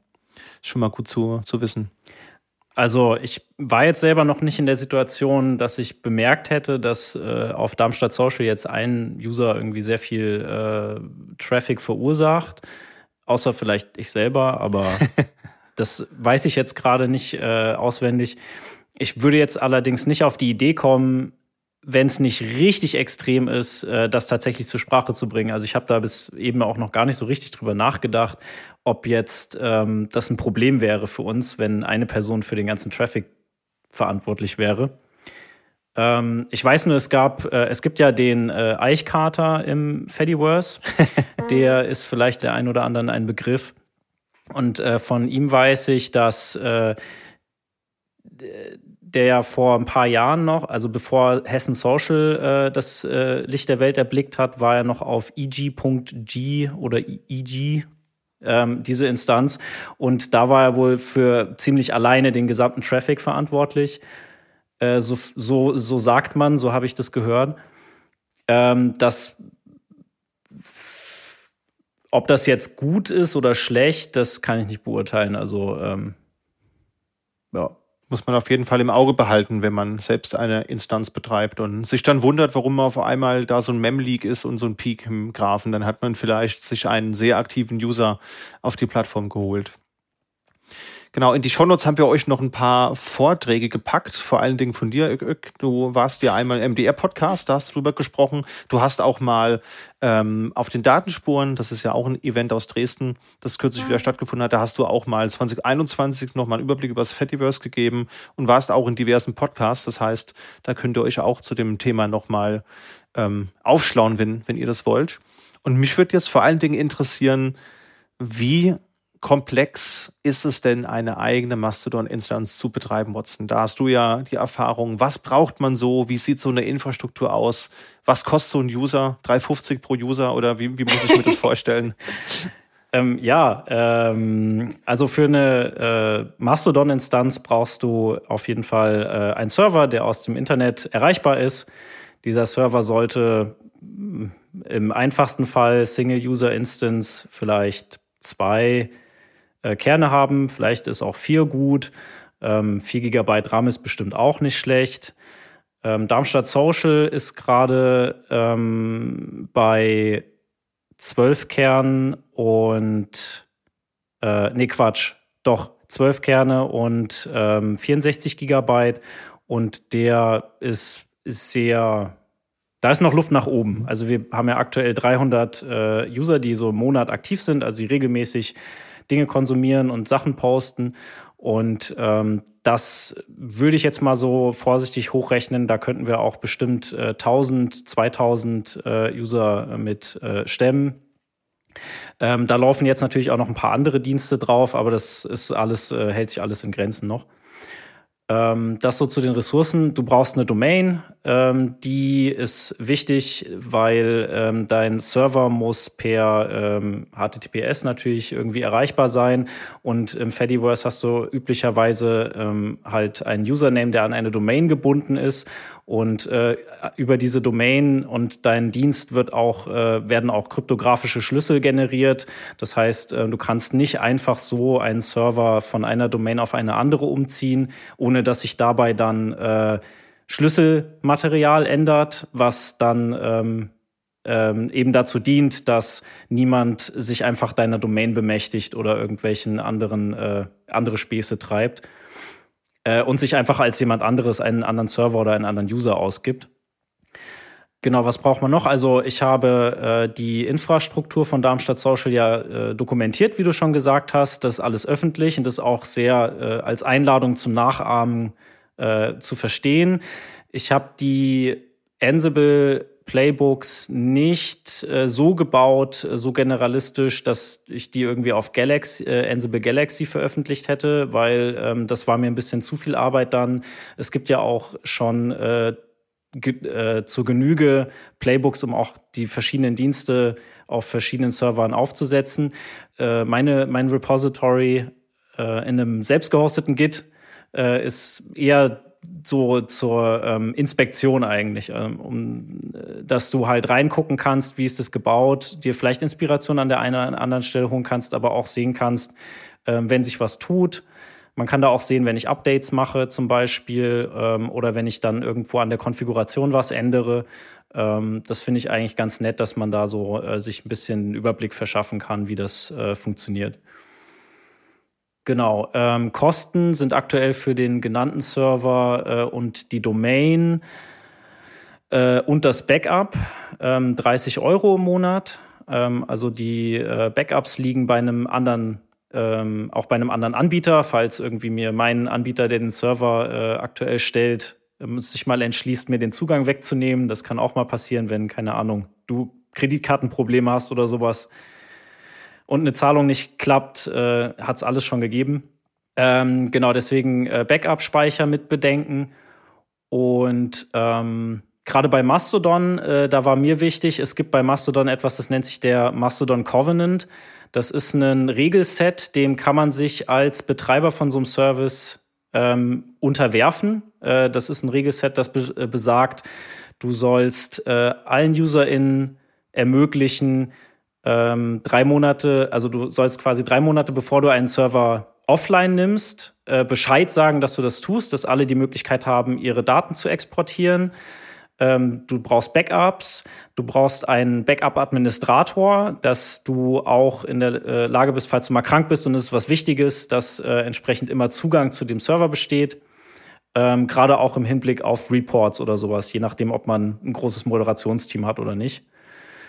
Ähm, genau. Ja. Und wo liegst du da so kostentechnisch im Monat? Äh, bei 30 Euro im Monat. Ja, das ist ja überschaubar. Ja. Genau. Also wir haben aktuell äh, einen Mitgliedsbeitrag bei Darmstadt Social äh, im Verein bei von zwei Euro. Und da brauchen wir so 15 Mitglieder, ähm, die wir auch schon haben. Und dann ist die Sache äh, quasi finanziert. Dann brauche ich selber auch nicht mehr äh, reinschießen. Also ich habe am Anfang, als ich den 2018, äh, Ende 2019 gestartet habe, den Server, habe ich ähm, das alles noch selber finanziert und äh, mit der Zeit haben sich immer mehr Leute gefunden, die da entsprechend dann äh, was beigesteuert haben. Mhm. Und auch die Organisation als Verein, das scheint mir auch üblich zu sein. Also zum Beispiel Chaos.social ist ja auch ein Verein. Und du hast das jetzt auch so gemacht. Was ist da der Hintergrund, warum man sich als Verein organisiert? Ähm, der Hintergrund ist äh, größtenteils erstmal, dass es ein rechtlicher Container ist quasi. Also du bindest äh, die ganzen Ressourcen, der, äh, die, die Besitzverhältnisse äh, und die Verantwortung erstmal an den Verein als äh, rechtliches Konstrukt und bist damit erstmal ähm, aus vielen Haftungsthemen raus. Und wenn du jetzt nicht dich fahrlässig verhältst, äh, dann kannst du darüber halt äh, verhindern, dass du mit deinem Privatvermögen haftest. Ähm, da musst du halt als Vorstand immer so ein bisschen drauf aufpassen. Als Vorstand überliegt dir die, äh, obliegt dir die Verantwortung. Also musst du immer äh, schauen, dass du halt verantwortungsbewusst umgehst ähm, und ähm, äh, zum Beispiel äh, dich an ja, Recht und Gesetz hältst. Genau. Ja, das ist ein guter, guter Punkt. Und Haftung ist auch ein guter Punkt, den du da ansprichst. Also da haben wir auch mal den Rechtsbelehrungspodcast in den Show Notes verlinkt, liebe Zuhörer. Das ist äh, das Podcast-Projekt von Markus Richter und jetzt habe ich den Namen des Co-Hosts leider vergessen. Aber Markus Richter kennt ihr garantiert vom Chaos Radio. Ähm, der ist da ja schon seit Jahren unterwegs und hat hier ein Format mit einem Anwalt als Co-Moderator. Und zwar äh, ist das Thomas Schwenke, wenn ich es richtig weiß. Genau, Thomas Schwenke schnell im Hintergrund noch recherchiert, der transparente Podcast. Und ähm, ja, die haben sich eingehend mit dem Thema mal beschäftigt. Und das fand ich sehr interessant. Ist eine relativ lange Episode. Ich muss zugeben, ich musste zwischendrin immer auch mal wieder pausieren, weil mir äh, rechtlicher Sprachduktus zuweilen nicht immer ganz so in den Kopf hineingeht. Aber wenn ihr wirklich ernsthaft vorhabt, eine Instanz selbst zu betreiben, hört da unbedingt mal rein ist sehr informativ. Da werden nämlich genauso Themen besprochen, wie auch beispielsweise die, die Haftung. Ja, also ähm, habt ihr damit schon mal zu tun gehabt, dass eben Inhalte nicht unbedingt von Usern gemeldet wurden, sondern dass man auch mit den Behörden zu tun hatte? Oder ist euch das bisher verschont geblieben? Nicht persönlich zum Glück. Also noch ist es nicht persönlich, aber im Moderationstreffen hat man da auch schon Fälle besprochen. Also Norden Social musste tatsächlich auch mal zur Polizei äh, wegen ein Account, der Kinderpornografie geteilt mhm. hat. Und das kannst du ja dann, also das kannst du ja nicht einfach nur löschen. Die haben dann auch Strafanzeige gegen diese äh, Person gestellt. Also so, so von Weitem schon mitbekommen, auf alle Fälle, aber noch zum Glück äh, selber keinen Vorfall gehabt. Ja, ist bei mir auch nicht anders. Wir haben bisher auch noch keinen äh, Grund gehabt, uns irgendwie mit den Behörden auseinanderzusetzen. Ja, aber wie würde das dann aussehen? Also wenn so eine Anfrage dasteht, dann sind natürlich Inhalte zu löschen, aber im Idealfall habt ihr die vorher sowieso schon gelöscht, weil es entweder euch selbst aufgefallen ist oder weil es gemeldet wurde. Gibt es weitere Pflichten, die damit einhergehen, die äh, BetreiberInnen bekannt sein sollten im Vorfeld? Naja, du kannst halt so grob Pi mal Daumen sagen, also dass du nicht die Pflicht hast, jetzt jeden kritischen Inhalt finden zu müssen, der äh, in deinem Netzwerk ist, mit dem du föderierst, aber es ist so ein bisschen ähm, gegen guten Glauben, wenn dir halt selber was geschickt wird, musst du dich schon als Moderationsteam darum kümmern, dann bist du auch in der Pflicht, aber da ist noch relativ viel offen. Aber da muss ich sagen, vielleicht wirklich noch mal ganz bestimmte äh, Winkrichtung dieser Podcast-Folge, die da sehr, sehr gut und ausführlich war. Ich habe sie auch gehört, ja. vielleicht da noch mal äh, wirklich der Verweis, weil klar, wir, wir sind jetzt auch Serverbetreibende, aber die, die können noch mal wirklich erklären, warum, was und wie. Aber auf alle Fälle kannst du jetzt nicht ewig Meldungen liegen lassen, zum Beispiel. Ja, Genau. Also das ist da auch definiert. Also da gibt es auch einmal das NetzDG, also das Netzdurchsuchungsgesetz, was da auch in der Folge thematisiert wird. Und es gibt auch den äh, Digital Services Act und da wird auch drüber diskutiert, beispielsweise, wie das mit Größen von Netzen aussieht. Weil zum, zum Beispiel, ich sag mal, ihr jetzt als ähm, BetreiberInnen von Instanzen mit irgendwas unter 1000 Usern habt natürlich eine ganz andere Handhabe, wie das jetzt beispielsweise ein Facebook oder, oder Twitter tun könnte. Also du darfst zum Beispiel auch als großer sozialer Dienst nicht ohne triftigen Grund Leuten den Zugang zu deiner Plattform verwehren. Damit macht man sich nämlich auch potenziell rechtlich angreifbar. Und das gilt aber natürlich auch für eine große Mastodon-Instanz. Also wenn man irgendwo mal wirklich eine Instanz hat, die mal ihrer 600.000, 700.000 User hat, dann ist das auf jeden Fall ein Thema, was man im Vorfeld auch nochmal, und das habe ich mitgenommen in den Serverregeln, eben ähm, bedenken sollte. Also wenn ihr vorhabt, jetzt hier das nächste große Mastodon.social zu hosten, hört da auf jeden Fall mal rein. Und auch generell ist es sehr unterhaltsam, auch wenn es nicht leichte Kost ist. Also ich war danach schon ein bisschen erschlagen an Informationen, aber das zeigt ja auch, dass man viel mitnehmen kann. Ähm, es gibt ja auch einige Instanzen, die genau aus solchen Gründen dann auch gesagt haben, das ist zick und äh, mehr wollen wir gar nicht wachsen und dann zum Beispiel die Anmeldung geschlossen haben oder nur noch per Einladung die Anmeldung gemacht haben. Also absolut nachvollziehbar. Es ist ja nicht nur ein technischer Aufwand, das wird ja dann auch rechtlich langsam schwieriger. Und wenn die Leute jetzt überlegen, ja, wir, wir hätten gern auch eine Mastodon-Instanz, aber vielleicht ähm, das hören und selber nicht ganz so tief technisch drin sind. Wir hatten schon mal ein bisschen angesprochen, es gibt ja auch Managed Server, mhm. vielleicht noch mal so als kleiner Hint. Und es gibt auch relativ große, äh, bekannte Managed Server. Zum Beispiel Bildung.social ist auch äh, ein äh, Managed Server. Die Leute, die da hinter dem Server stecken, die, die betreiben den gar nicht selbst. Also es gibt da mehrere Firmen, die das anbietet. Also jetzt Werbeblock für meinen Admin, der Markus, der hat auch ein Weingärtner-IT zum Beispiel, wo ah. man das äh, machen kann mit allem Möglichen, der mir halt mhm. auch den Kassepot äh, mitstellt. Aber der hat auch äh, während Corona angefangen, weil er extra Rabatt für gemeinnützige Organisationen hat, relativ viele Kirchgemeinden für mhm. äh, PeerTube noch mitzuhosten, weil die dann alle angefangen haben, ihre Gottesdienste halt auf PeerTube zu streamen und nicht auf YouTube, was ja sehr begrüßenswert erstmal ist. Ja, also dann vielleicht auch gar keine Angst, wenn das jetzt ein bisschen zu technisch klang alles oder wenn überlegt wird, na ja, aber ähm, vielleicht dann mit den Datenmengen, wir, aber für uns wäre Video interessant, dass wir unsere Vorträge äh, uns teilen könnten oder so, dann vielleicht auch mal nach Managed Hosting schauen. Ja. So, keine Angst, es gibt viele Möglichkeiten. Da gibt es ja einige Hoster mittlerweile. Also ja. Also man kriegt teilweise wirklich für 2,50 Euro kann man sich eine Single-User-Instanz managen lassen und für kleinere Instanzen ist man da auch bei unter 10 Euro. Also auch das soll jetzt nicht der Grund sein, nicht an dem Netzwerk partizipieren zu können. Ähm, wo du gerade sagtest, äh, aus rechtlicher Perspektive sind kleinere Instanzen äh, natürlich attraktiv. Das ist auch ein äh, weiteres Argument für mehr Diversität und äh, Dezentralisierung. Mehr kleine Instanzen. Ja. Ja. Guter Punkt. Mist, wir sind uns da so einig. Wir haben jetzt gar nicht so die Streitposition, weil ja, es gibt ja auch Leute, die gerne große Instanzen hätten.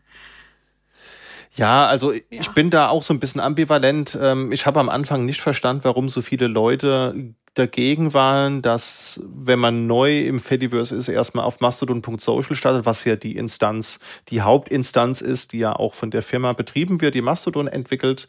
Und habe dann aber vernommen, dass es halt deswegen ein Nachteil sein kann, wenn man sich vorstellt, es gibt jetzt eben eine Botfarm, die jetzt auf diese Instanz losgelassen wird, die posten oh Gott, ja. viel Werbung und dann haben auf einmal die ganzen Instanzbetreibenden das Problem, dass sie ganz viel Spam haben, die halt alle von Mastodon.social kommen. Und dann ist halt oftmals, ihr habt es schon gesagt, Last Resort, aber wenn man halt eine Horde an Spam-Kommentaren hat, dann ist man vielleicht geneigt, temporär wirklich mal die Federation zu einer Instanz aufzuheben, auch wenn es die Hauptinstanz ist. Also das ist Chance und Gefahr gleichermaßen, glaube ich. Und das haben für Mastodon.social viele gemacht, als diese beiden Wellen da kamen. Also wir haben es nicht gemacht. Wir waren dann halbwegs äh, fix dabei und da gibt's ja auch dann so ein paar Tricks, ähm, dass du die Accounts schneller finden kannst jetzt in der Administrationsoberfläche. Aber ich kenne einige große Server, die es gemacht haben. Nerd Culture zum Beispiel, die recht groß sind, haben es gemacht. Und äh, was wir schon mal hatten, moderiere mal so einen riesengroßen Server. Mastodon Social hat ja angefangen als deutschsprachige Instanz. Das ist mittlerweile englischsprachig eingestellt. Und ich kenne auch äh, Instanzen, die mit diesem Server nicht mehr föderieren, weil die Moderation nicht gut genug und schnell genug ist. Ja. Und ich kann es verstehen. Also wir haben gesagt, na ja, ähm, wir haben jetzt keine besonders schützenswerte Community, nenne ich es jetzt mal. Es ist ein Stadtserver. Ähm, wir haben verhältnismäßig liberale Regeln, die alle sehen können. Wir machen es jetzt nicht, aber ich kenne auch große Server, die noch überlegen, beziehungsweise halt schon ähm, halt wenigstens Mastodon Social stumm gestellt mhm. haben. Genau wegen sowas. Es ist halt ein unglaublicher Mehraufwand. Ja, absolut. Ähm, um mal den Devil's Advocate zu spielen für äh, oder beziehungsweise gegen kleine Instanzen, äh, da spricht natürlich schon auch, äh, also darf man nicht unterschlagen, dass ähm, es zum einen mal einen zusätzlichen Aufwand äh, darstellt, eine entsprechende Instanz auch zu finden. Also musste ich dann natürlich erstmal dir die Arbeit machen und gucken, welche Instanzen gibt es, die dich interessieren könnten, äh, stimmen die mit dir überein. Da ist es natürlich sehr viel einfacher, sich mal schnell auf einer großen bekannten Instanz äh, was zu klicken. Und ähm, kleinere Instanzen haben du hast halt so ein Bootstrap-Problem. Du fängst an, deine Instanz äh, wird aufgesetzt und erstmal ist sie unbekannt. Also deine Instanz, äh, niemand kennt deine Instanz, das heißt, niemand äh, schiebt Inhalte zu dir rüber. Und irgendwie musst du deine, äh, musst du erstmal an Inhalte rankommen. Das heißt, du musst das Netzwerk erstmal kennenlernen, ohne dass du es eigentlich sehen kannst. Und ähm, zu diesem Zweck um das so ein bisschen zu vermeiden, gibt es äh, Relays als Technologie. Das ist im Prinzip ein Server, der ActivityPub spricht und einfach ActivityPub weiterreicht. Und ähm, damit kannst du so ein bisschen, also äh, Darmstadt Social und Hessen Social äh, betreiben auch beide ein Relay als Angebot an neue Instanzen, um sich erstmal einen ähm, Schwall an Content zu äh, besorgen was das so ein bisschen entkräftet. Aber an sich muss man sich erstmal darüber im Klaren sein, wenn man eine kleine Instanz, also eine neue Instanz betreiben will, dann hat man erstmal keinen Content und muss sich da erstmal drum kümmern. Und wenn man einer kleinen Instanz beitritt, dann hat man erstmal nur ein sehr eingeschränktes äh, Bild von dem Netzwerk. Aber es gibt ja, wie du sagst, auch Hilfsmittel wie die Relays, beziehungsweise, um nochmal ein Projekt von einem Bekannten hier aus meinem äh, Space zu nennen, äh, Fidibus, da, dass du nochmal Hashtags selber folgen kannst und mehr sortieren kannst, die jetzt global passieren. Also es gibt ja Hilfsmittelchen und auf der anderen Seite hast du dadurch, wenn es halt viele kleine Instanzen gibt, auch die wunderschöne Möglichkeit, dich eben entscheiden zu dürfen, selber. Und selbstbestimmt einfach dir deine Themenfelder zu suchen. Und vielleicht wirst du dann ja gerade zu einer Instanz, die halt dies und jenes nicht föderiert. Also das ist ja auch wunderschön, wieder Auswahl zu haben. Und na klar, da kann die Mündigkeit dahinter, sich selber was aussuchen zu dürfen, auch mal ein klein wenig aufwendiger sein. Aber dafür ist es dann halt wirklich die eigene Entscheidung und nicht ja das, was du schlucken musst. Das stimmt. Sehr schön. Da haben wir jetzt alle Pro und Kontras gut ausdiskutiert. Ich glaube, liebe Zuhörer, ihr müsst einfach mal gucken, was für euch passt. Da haben wir auch gleich noch ein paar Links für euch, wie man am besten startet. Was ich noch sagen wollte, es ist wirklich einfach, so ein Mastodon-Instanz-Server selbst hochzuziehen. Ich habe das mal just for fun auch mal getestet, mir mal einen Server bei einem Hoster geklickt. Es gibt vorgefertigte Docker-Images dafür, die man einfach deployen kann. Du hast ja auch gerade von Ansible gesprochen, Watson. Das geht auch relativ schnell. Ähm, also das dauert vielleicht eine halbe, dreiviertel Stunde und dann hat man ein erstes Setup da. Natürlich sollte man sich im Vorfeld einen Kopf machen, was denn eigentlich sinnvoll ist und die Infrastruktur ein bisschen designen. Da steht in der Doku auch ein bisschen was drin. Ähm, was mich noch interessieren würde, was ich jetzt schon von mehreren Instanzbetreibenden gehört habe, dass vor allen Dingen das Thema S3 und, und Caching problematisch sein kann. Also wenn, wenn man jetzt User hat auf der Plattform, die von anderen Instanzen Inhalte konsumieren, vielleicht auch von einer Instanz, wo viel hochauflösendes Fotomaterial ausgetauscht wird, zum Beispiel, weil ich KünstlerInnen folge, dann wird das ja lokal auf der Platte meiner Instanz vorgehalten. Das ist, glaube ich, oftmals so ein Painpoint, den man vielleicht nicht notwendigerweise im Hinterkopf hat. Und dann wacht man nachts auf, weil äh, das Monitoring-Alarm läuft und die Platte voll ist. Hattest du das auch schon mal? Ähm, also, das hatte ich am Anfang auch. Ähm, und dann relativ schnell gelernt, dass man den Cache äh, regelmäßig lernen kann und sollte. Und man kann, ähm, also im Endeffekt habe ich jetzt einen regelmäßigen Job, der jede Nacht einmal den Cache äh, anschaut und guckt, wie groß der ist und ähm, über die äh, Funktionen, die einem Mastodon jetzt zur Verfügung stellt. Also ich rede jetzt gerade erstmal von Mastodon, weil das ist das äh, größte Tool, was ich habe und was die meiste Aufmerksamkeit bedarf und die meisten Ressourcen frisst. Und das hat ein Tool, was mir auch erlaubt, äh, zum Beispiel den Cache auf drei Monate zu begrenzen. Also ich kann da angeben, äh, wie viel Inhalt ich haben möchte. Auf Darmstadt Social ist es, glaube ich, mittlerweile auf 30 Tage. Das war mal ein Jahr, aber jetzt äh, vor allem dann 2022 äh, mit dem großen Anstieg, den äh, habe ich tatsächlich so viel mehr Content gesehen, dass dann auch mal die Platte vollgelaufen ist. Und ähm, da war zwölf Monate einfach nicht mehr machbar. Mhm. Und äh, mittlerweile bin ich so bei 30 Tagen, weil ich gesagt habe, äh, es ist ja ein Cache. Es ist ja jetzt nicht so, mhm. dass ähm, du nicht mehr an die Daten rankommst. Die liegen ja immer noch auf dem entsprechenden Home-Server, wo das mal gepostet wurde.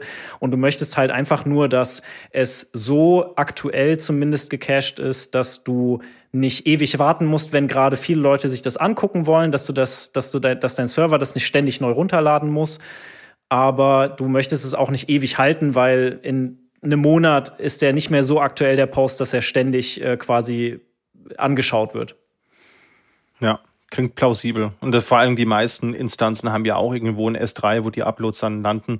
Du kannst es ja wiederholen. Ja, es ist ja nicht so, dass das ja. jetzt von Tape wieder geholt werden muss, sondern es kommt dann halt eben vom anderen Server und dann dauert es halt mal ein paar Sekunden länger. Und wenn es ein paar Mal passiert, dann landet es halt wieder, wieder im Cache. Also ist ja eigentlich ein gelöstes Problem. Für die geneigten Cloud-Architects da draußen wäre es sehr wahrscheinlich sinnvoll, ein so ein Glacier Storage zu verwenden für alle Medien, die älter sind als. Dann äh, spart man sich einiges an Kosten, weil äh, Glacier Storage ist sehr günstig in der ständigen Datenhaltung und kostet dann halt ziemlich Geld, wenn man Sachen abruft. Aber wenn man davon ausgeht, dass man das eh nicht oft abruft, dann äh, kann das schon günstiger Storage sein. Ah, gut zu wissen. Sehr schön. Ja, und damit haben wir, glaube ich, einige Details, wie man so einen Server selbst betreibt, äh, auch abgehakt. Wir haben euch da auch noch ein paar Links in die Shownotes gepackt, vor allen Dingen aus dem Umfeld von Chaos.social, was ja die Mastodon-Instanz aus der CCC-nahen Bubble ist. Wird einmal administriert von Lea Oswald, auch als Lea bekannt, und Tobias Kunze, den ihr vielleicht als Rex kennt. Grüße gehen raus. Die machen einen guten Job, wie ich finde. Ist eine sehr florierende Instanz mit etwas über 6000 Usern und vor allen Dingen PionierInnen, die waren ja der erste große Server. Also die haben so viel Erfahrung, da gibt's immer viel zu lernen. Absolut, ja. Und die waren auch bei der Heiße Show, die waren im, im NDR-Podcast, die haben auch selbst einen Blogpost zum Thema Skalierung, also auch da für die Infrastruktur interessierten Zuhörenden da gerne mal reinschauen. Und ich habe noch einen Blogartikel gefunden zum Thema Monitoring von der Instanz äh, hashiderm.io, die ist auch im Open Source Umfeld recht bekannt. Schaut da gerne mal rein, wenn ihr plant, selbst da was zu machen. Äh, ist auf jeden Fall informativ, kann man viel mitnehmen, auch schicker Grafana-Dashboard sehen. Ich finde, das ist ja auch was schön Beruhigendes und Entschleunigendes, so ein großes Dashboard zu haben auf so einem 50-Zoll-Fernseher, wo man sieht, wie die Datenbank floriert und Dinge tut und der Engine X äh, auch wunderbar seiner Arbeit nachkommt. Das ist sehr, sehr schön mit anzusehen. Genau, ja. Ich habe hier noch Austausch stehen. Da hast du uns, glaube ich, ein paar Dinge mitgebracht, Ük, Ük. Ah, ich sehe da noch eine Wortmeldung. Ja. Ähm, ja, eine Lanze würde ich gerade gerne noch brechen für Menschen, die äh, darüber nachdenken, sich so einen Server aufzusetzen, zu betreiben, aber noch irgendwie Bedenken haben, sei es äh, aus rechtlichen Gründen, oder aus äh, finanziellen Gründen. Also finanzielle Gründe vielleicht dann schaut lieber nochmal. Also es gibt wichtigere Dinge wie Essen zum Beispiel. Aber im Zweifel findet man Freunde, ähm, die einen da womöglich unterstützen, wenn man die Fähigkeiten äh, hat und zur Verfügung stellen will, so einen Server zu betreiben. Aber gerade im rechtlichen, ähm, ich habe mir damals ein bisschen sehr lange Gedanken darüber gemacht, ob das jetzt irgendwie sinnvoll ist, dass ich da so einen Server mache und was und wie ich mich da angreifbar mache und habe mit äh, Freunden viel darüber gesprochen und am Ende kam einfach raus, ähm, mach es einfach erstmal. Es ist ein kleiner Server, nicht zu viel drüber nachdenken, weil erstmal gilt natürlich, ähm, wo kein Kläger, da kein Richter. Ähm, das soll jetzt nicht heißen, man soll da blauäugig reingehen und einfach äh, quasi alles ignorieren. Ähm, sich zu informieren ist schon natürlich wichtig. Wir haben ja auch den äh, Rechtsbelehrungspodcast schon erwähnt.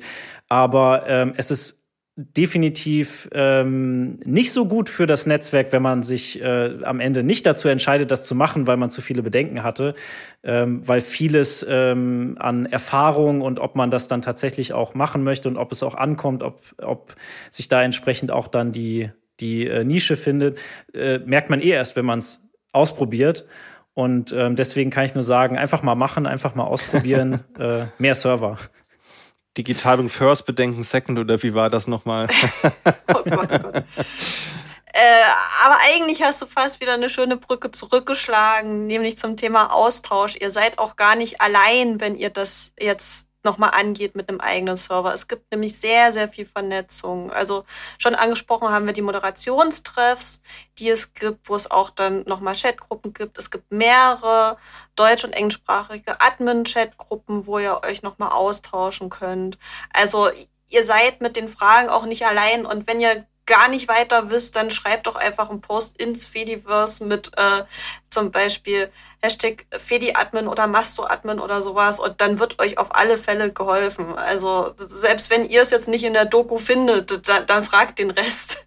Das funktioniert auf alle Fälle ganz, ganz gut. Also das finde ich auch so einen krassen Alleinstellungspunkt jetzt am Fediverse, dass es halt diesen menschlichen Austausch gibt. Also sowohl von den Serverbetreibenden als auch die Community-Treffs, die ich so sonst nicht kenne. Also ich war jetzt dieses Jahr zum zweiten Mal beim Fedicamp, also das gibt's jetzt auch seit zwei Jahren, ähm, Wendland, wo sich, naja, wir, wir, wir dürfen eigentlich gar nicht mehr so doll wachsen, wenn wir bei der Location bleiben wollen, aber jetzt so knapp 50 Leute getroffen haben, die sich halt nur aus dem Fediverse kennen, ganz deutschlandweit und dann halt da so ein bisschen rumgekumpelt haben und von Pen und Paper Runden über ernsthafte Diskussionen über das Fediverse gab es eigentlich alles und ich das finde ich super toll. Da gibt es jetzt einen Fork für äh, Österreich auch, den Paula organisiert, die ganz, ganz viele Fediverse-Server auch betreibt, die ganz, ganz toll ist.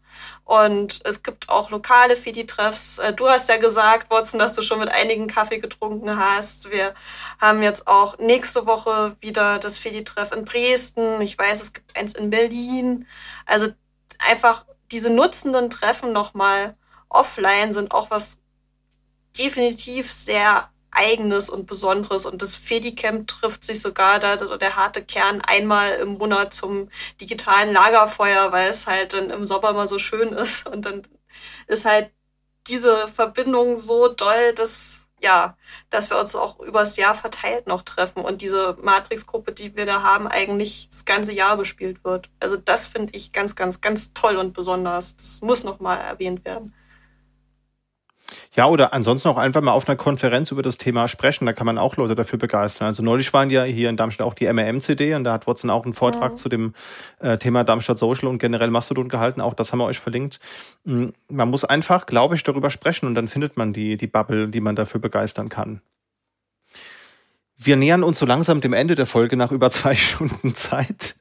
Ähm, das war ja auch ein großes Thema über das ganze Universum so gesehen, viel Diversum. Auf jeden Fall, ja. Also wir hoffen, wir haben jetzt hier noch Leute, die uns zuhören, weil gegen Ende haben wir noch mal so, so ein paar klassische Fragen, die wir beantworten wollen. Und die Frage, die viele Leute einem stellen, wenn man darüber spricht, dass man im Fediverse unterwegs ist, naja, womit fängt man denn an? Und was würdet ihr sagen, womit fängt man denn idealerweise an, wenn man neu anfängt? Also ich habe angefangen, einen meiner Server, den ich eh schon hatte, für ähm, einen Factorio-Server für Freunde und mich einfach zu nehmen oh. und da einen Mastodon drauf zu hauen. Mhm. Und äh, dann habe ich eine Domain dafür gekauft, die ich toll fand und ähm, habe den ersten Post rausgehauen. Wenn man jetzt eher so partizipieren will, wenn man jetzt sagt, naja, ich bin jetzt nicht so gut darin, Infrastruktur bereitzustellen, aber ich würde mal gern konsumieren und selbst vielleicht Inhalte publizieren, was wären da die ersten Schritte eurer Meinung nach? Sich erstmal vorstellen. Also es gibt den sehr intensiv genutzten Hashtag neu hier auch für neue Leute, sich darunter vorstellen, aber nicht nur so, ja, ich bin der Max aus Bonn, sondern vielleicht so, ich bin der Max aus Bonn und meine Hobbys sind Fahrradfahren und Open Source, so ein bisschen was dazuschreiben ähm, und dann einfach mal, wenn es ein größerer oder mittlerer Server ist, ein bisschen die lokale Timeline durchgucken, äh, was da so geteilt wird. Auch am Anfang mal die globale Timeline durchgucken, was so die Artikel sind, die viel ja, im Netzwerk sind. Und wir haben ja so schöne Funktionen mittlerweile, wie zum Beispiel Trends. Da kannst du auch noch mal gucken, so was geht gerade ab, was sind so die Beiträge, die alle auf meinem Server spannend finden. Und da gibt's auch immer so kleine Perlen. Also da die Möglichkeiten nutzen. Dann ist die eigene Timeline, auch wenn du eigentlich noch keiner Person weiter folgst, gar nicht mal so leer, weil auf dem Server passiert ja schon was und die Trends sind eigentlich auch immer ein ganz guter Einstieg, erstmal zu sehen, ach, was ist denn so los? Das stimmt, ja. Auch was du gerade gesagt hast, wichtiger Punkt, den haben wir, glaube ich, gar nicht erklärt. Es gibt eine lokale und eine föderierte globale Timeline. Das heißt, ersteres natürlich, ihr ahnt das vielleicht schon, der Server, auf dem ihr euch befindet, was da so an Befindlichkeiten gerade vonstatten geht und das andere eben das, was generell im Fediverse gerade thematisiert wird. Das hilft auf jeden Fall, da einen Einblick zu bekommen. Aber die Frage ist, wie finde ich denn raus, welcher Server für mich geeignet ist? Und da gibt es eine Serverliste für. Ja, das heißt, man kann quasi anhand vom Assistenten rausfinden, was interessiert mich denn. Da kann man sagen, welche Sprachen, Größen und Hobbys man so hat und oder welche Vorlieben bezüglich der Größe man hat. Ähm, und dann werden, werden einem dann Instanzen auch direkt vorgeschlagen. Und das äh, hat für mich auch ganz gut funktioniert, wobei ich eigentlich eh schon wusste, auf welchen Server ich gerne wollen würde. Da war die Bubble relativ eindeutig, in der ich mich auch schon auf Twitter befunden habe. Das hat mir auf jeden Fall ähm, geholfen. Und dann gibt es auch so Tools wie zum Beispiel den, den Photograph. Habt ihr damit schon mal gearbeitet? Nee. Nee, ich befürchte, dafür bin ich schon zu lange da. Ja, das ist, ist so ein Tool, das sagt dir quasi die Leute, die dir folgen, welchen ähm, Leuten die wiederum folgen. Und da sind manchmal ganz nette Vorschläge, ähm, was potenziell interessant sein könnte, weil du vernetzt dich ja mit Leuten, mit denen du Überschneidungen hast. Ja, und da sind manchmal ein paar nette Sachen mit dabei. Haben wir euch auch in den Shownotes verlinkt. Und äh, ich glaube, du hast auch eine Artikelserie beigesteuert, wenn ich es richtig sehe, in den Shownotes. Oh ja, ähm, die, die ist nochmal ganz toll, wenn ihr euch nicht sicher seid, nachdem wir jetzt so viele Tools genannt haben, ähm, was ihr vielleicht tatsächlich nutzen wollt. GNU Linux CH hat nämlich eine Artikelserie noch nicht abgeschlossen angefangen und da verschiedene AutorInnen angefragt, ob sie nicht mal verschiedene Tools vorstellen wollen. Da habe ich auch einen Beitrag zu Funkville verfasst. Und das ist nochmal ganz gut, um nachzugucken, so, ah, ja, K-Bin ist gefallen. Vielleicht gucke ich mir das jetzt nochmal näher an. Da könnt ihr da nochmal nachlesen und kommt vielleicht noch auf ein paar mehr Sachen. Also ich weiß, dass es auch einen Beitrag zu Plum gibt, was auch so ein Publishing-Teil ist, worüber wir jetzt gar nicht gesprochen haben. Also das sind dann noch mehr Dienste, die ihr euch angucken könnt. Ähm, ja, also ich bin absolut begeistert von dieser Artikelserie, weil sie wächst kontinuierlich, weil es gibt einfach so viele Tools, die vorgestellt werden können. Ja, und mir ist gerade noch was eingefallen, was auch sehr, sehr nützlich ist für den Anfang, äh, was vielleicht einige nicht gewohnt sind, sich trauen mal zu kommentieren, wenn ihr was toll findet. Also nicht nur einen Stern zu geben, sondern direkt was drunter zu schreiben. Ihr werdet dann so schnell in spannende Gespräche geführt, dass das könnt ihr euch gar nicht vorstellen. Und dadurch vernetzt euch dann automatisch mehr, weil dann wieder eine dritte Person äh, antwortet und ihr denkt, ach, das ist ja auch ein interessanter Mensch und dann könnt ihr dieser Person wieder folgen mhm. und dann entsteht das so ganz von alleine. Also einfach mal trauen, selber auch was zu kommentieren, wenn ihr gar nicht so wisst, hm, was kann ich denn jetzt posten? Einfach mal so nicht nur die Sachen teilen und liken, sondern auch mal kommentieren. Dann entsteht das ganz von alleine, das Netz. Ähm, welche Instanz man sich aussucht, ist ja ein generelles Problem äh, bei vielen Programmen im Fediverse, äh, wo du dann meistens irgendwie einen zusätzlichen Instance Finder hast oder irgendwie die Projektwebseite, die so ein paar ausgewählte Server ähm, dir anzeigt.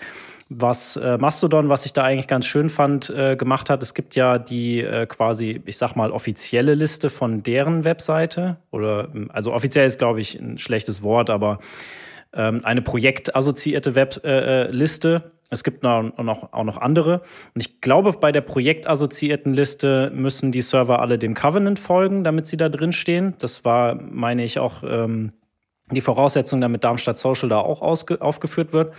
Und was sie natürlich dann jetzt mit ihrem, ähm, ich sag mal, Android-Client machen, also der Android-Client, der von den gleichen Entwicklern gemacht wurde wie äh, die Mastodon-Software selber ist, ähm, hat schon so integriert einen Instance Finder und du kannst direkt halt quasi schon ähm, äh, sagen, ob du jetzt regional irgendwie einen Server finden möchtest, der in deiner Nähe ist äh, oder irgendwie nach irgendeinem Thema sortiert.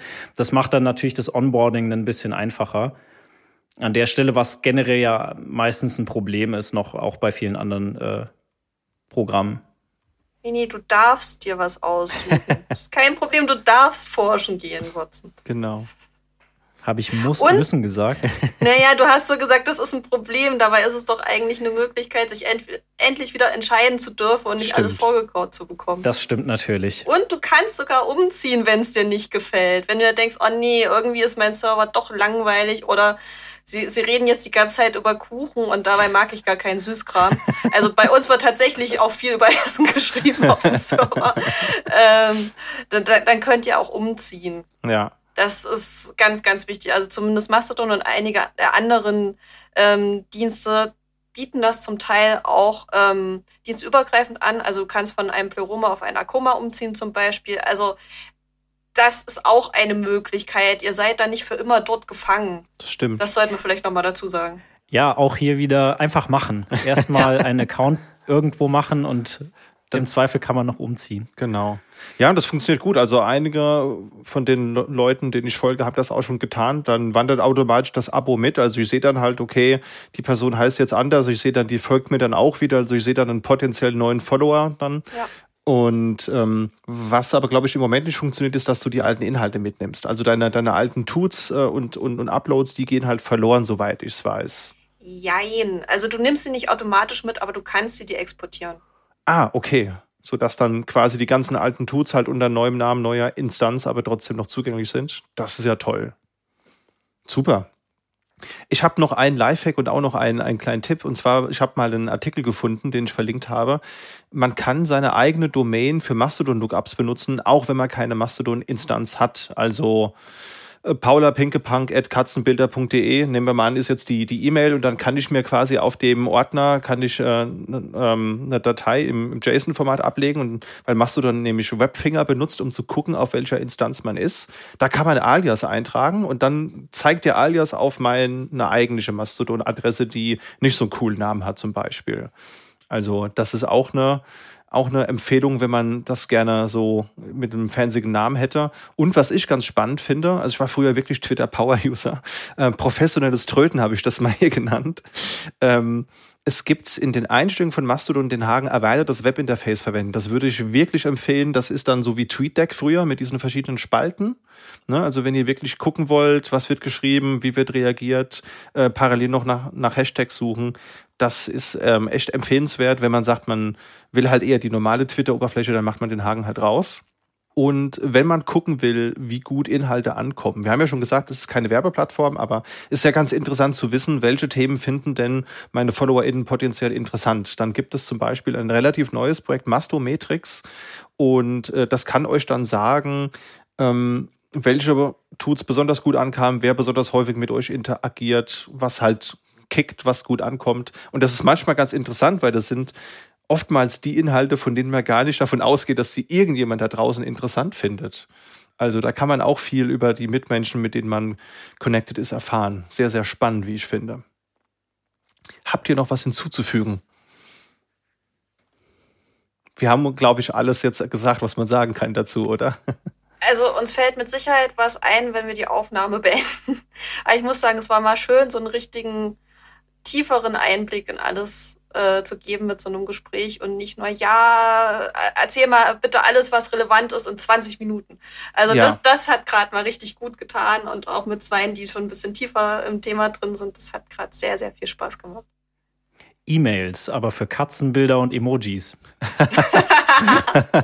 ja, gute sehr Zusammenfassung. Schön. Sehr schön, genau. Ja, kann ich nur zurückgeben, hat mir auch sehr viel Spaß gemacht. Wir nähern uns jetzt wirklich langsam dem Ende. Ähm, wir haben aber für euch, liebe Zuhörer, auf jeden Fall noch Medien- und Tooltips mitgebracht.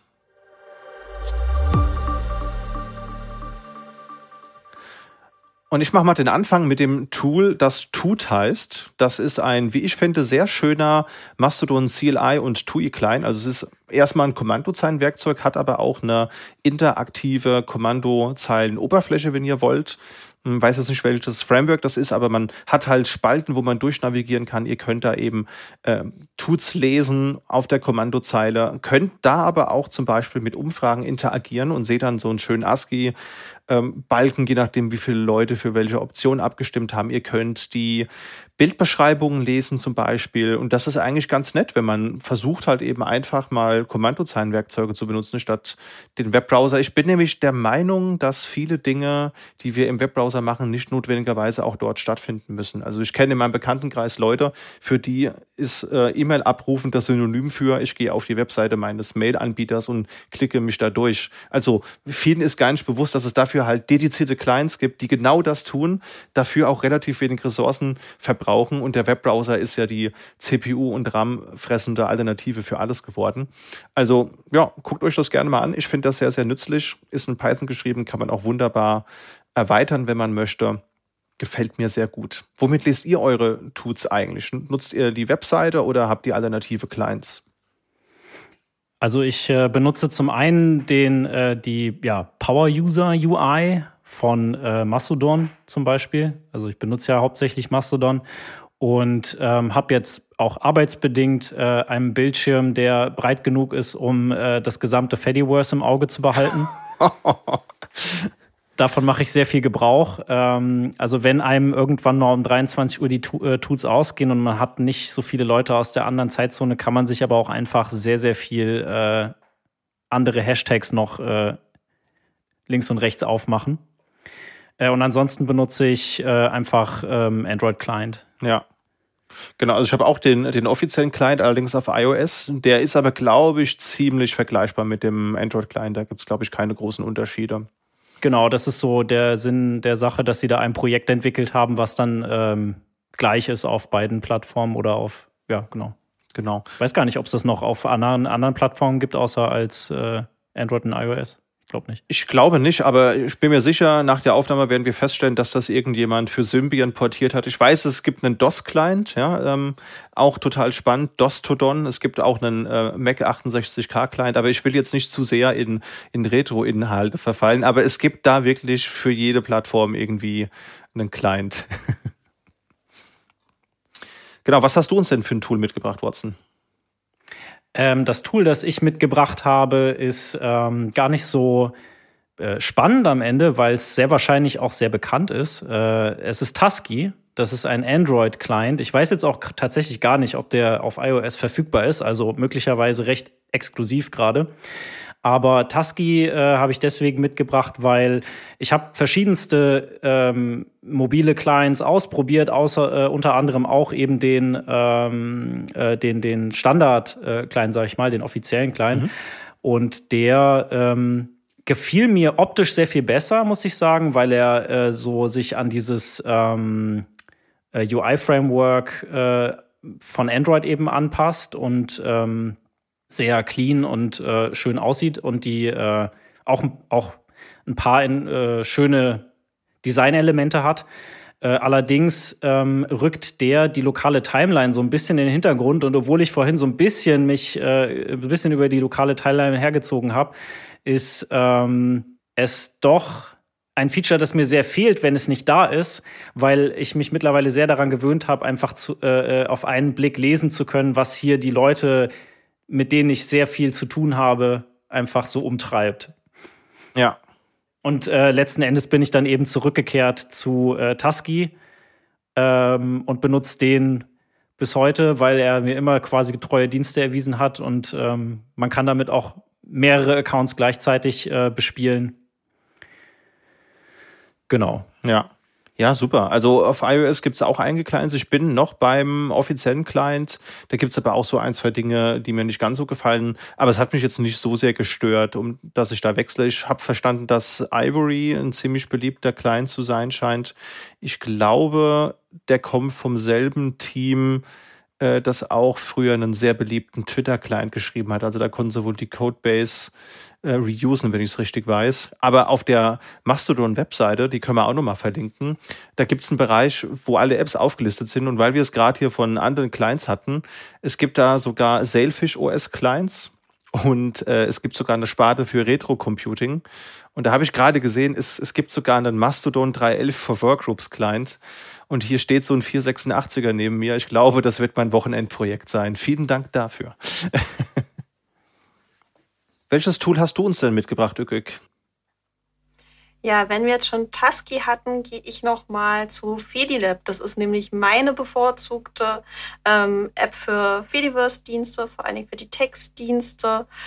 Hat ein paar mehr Funktionen, äh, hat auch ein paar mehr lustige Einstellungen nochmal zur Oberfläche. Also wer ganz, ganz viel einstellen möchte und verschiedene Accounts auch betreuen möchte und ja, einfach gerne ein bisschen noch mal rumfriemeln will, äh, empfehle ich noch mal Fedilab. Also Tusky ist immer so das für die Leute, wenn ich es empfehle, so ja, ähm, wenn es nicht überfordern soll und Fedilab ist es zum Reinnörden so gefühlt ein klein wenig. Und ich habe äh, ein bisschen gecheatet, ich hätte noch was Zweites, ähm, nämlich auch über Bande noch mal mit dem Fediverse äh, gut nutzbar ist, mhm. Newpipe. Das kennen einige vielleicht schon um halt eben YouTube ohne Werbung zu gucken und da eine ja, freie YouTube-App zu haben, aber es können auch ganz andere Dienste damit geguckt werden.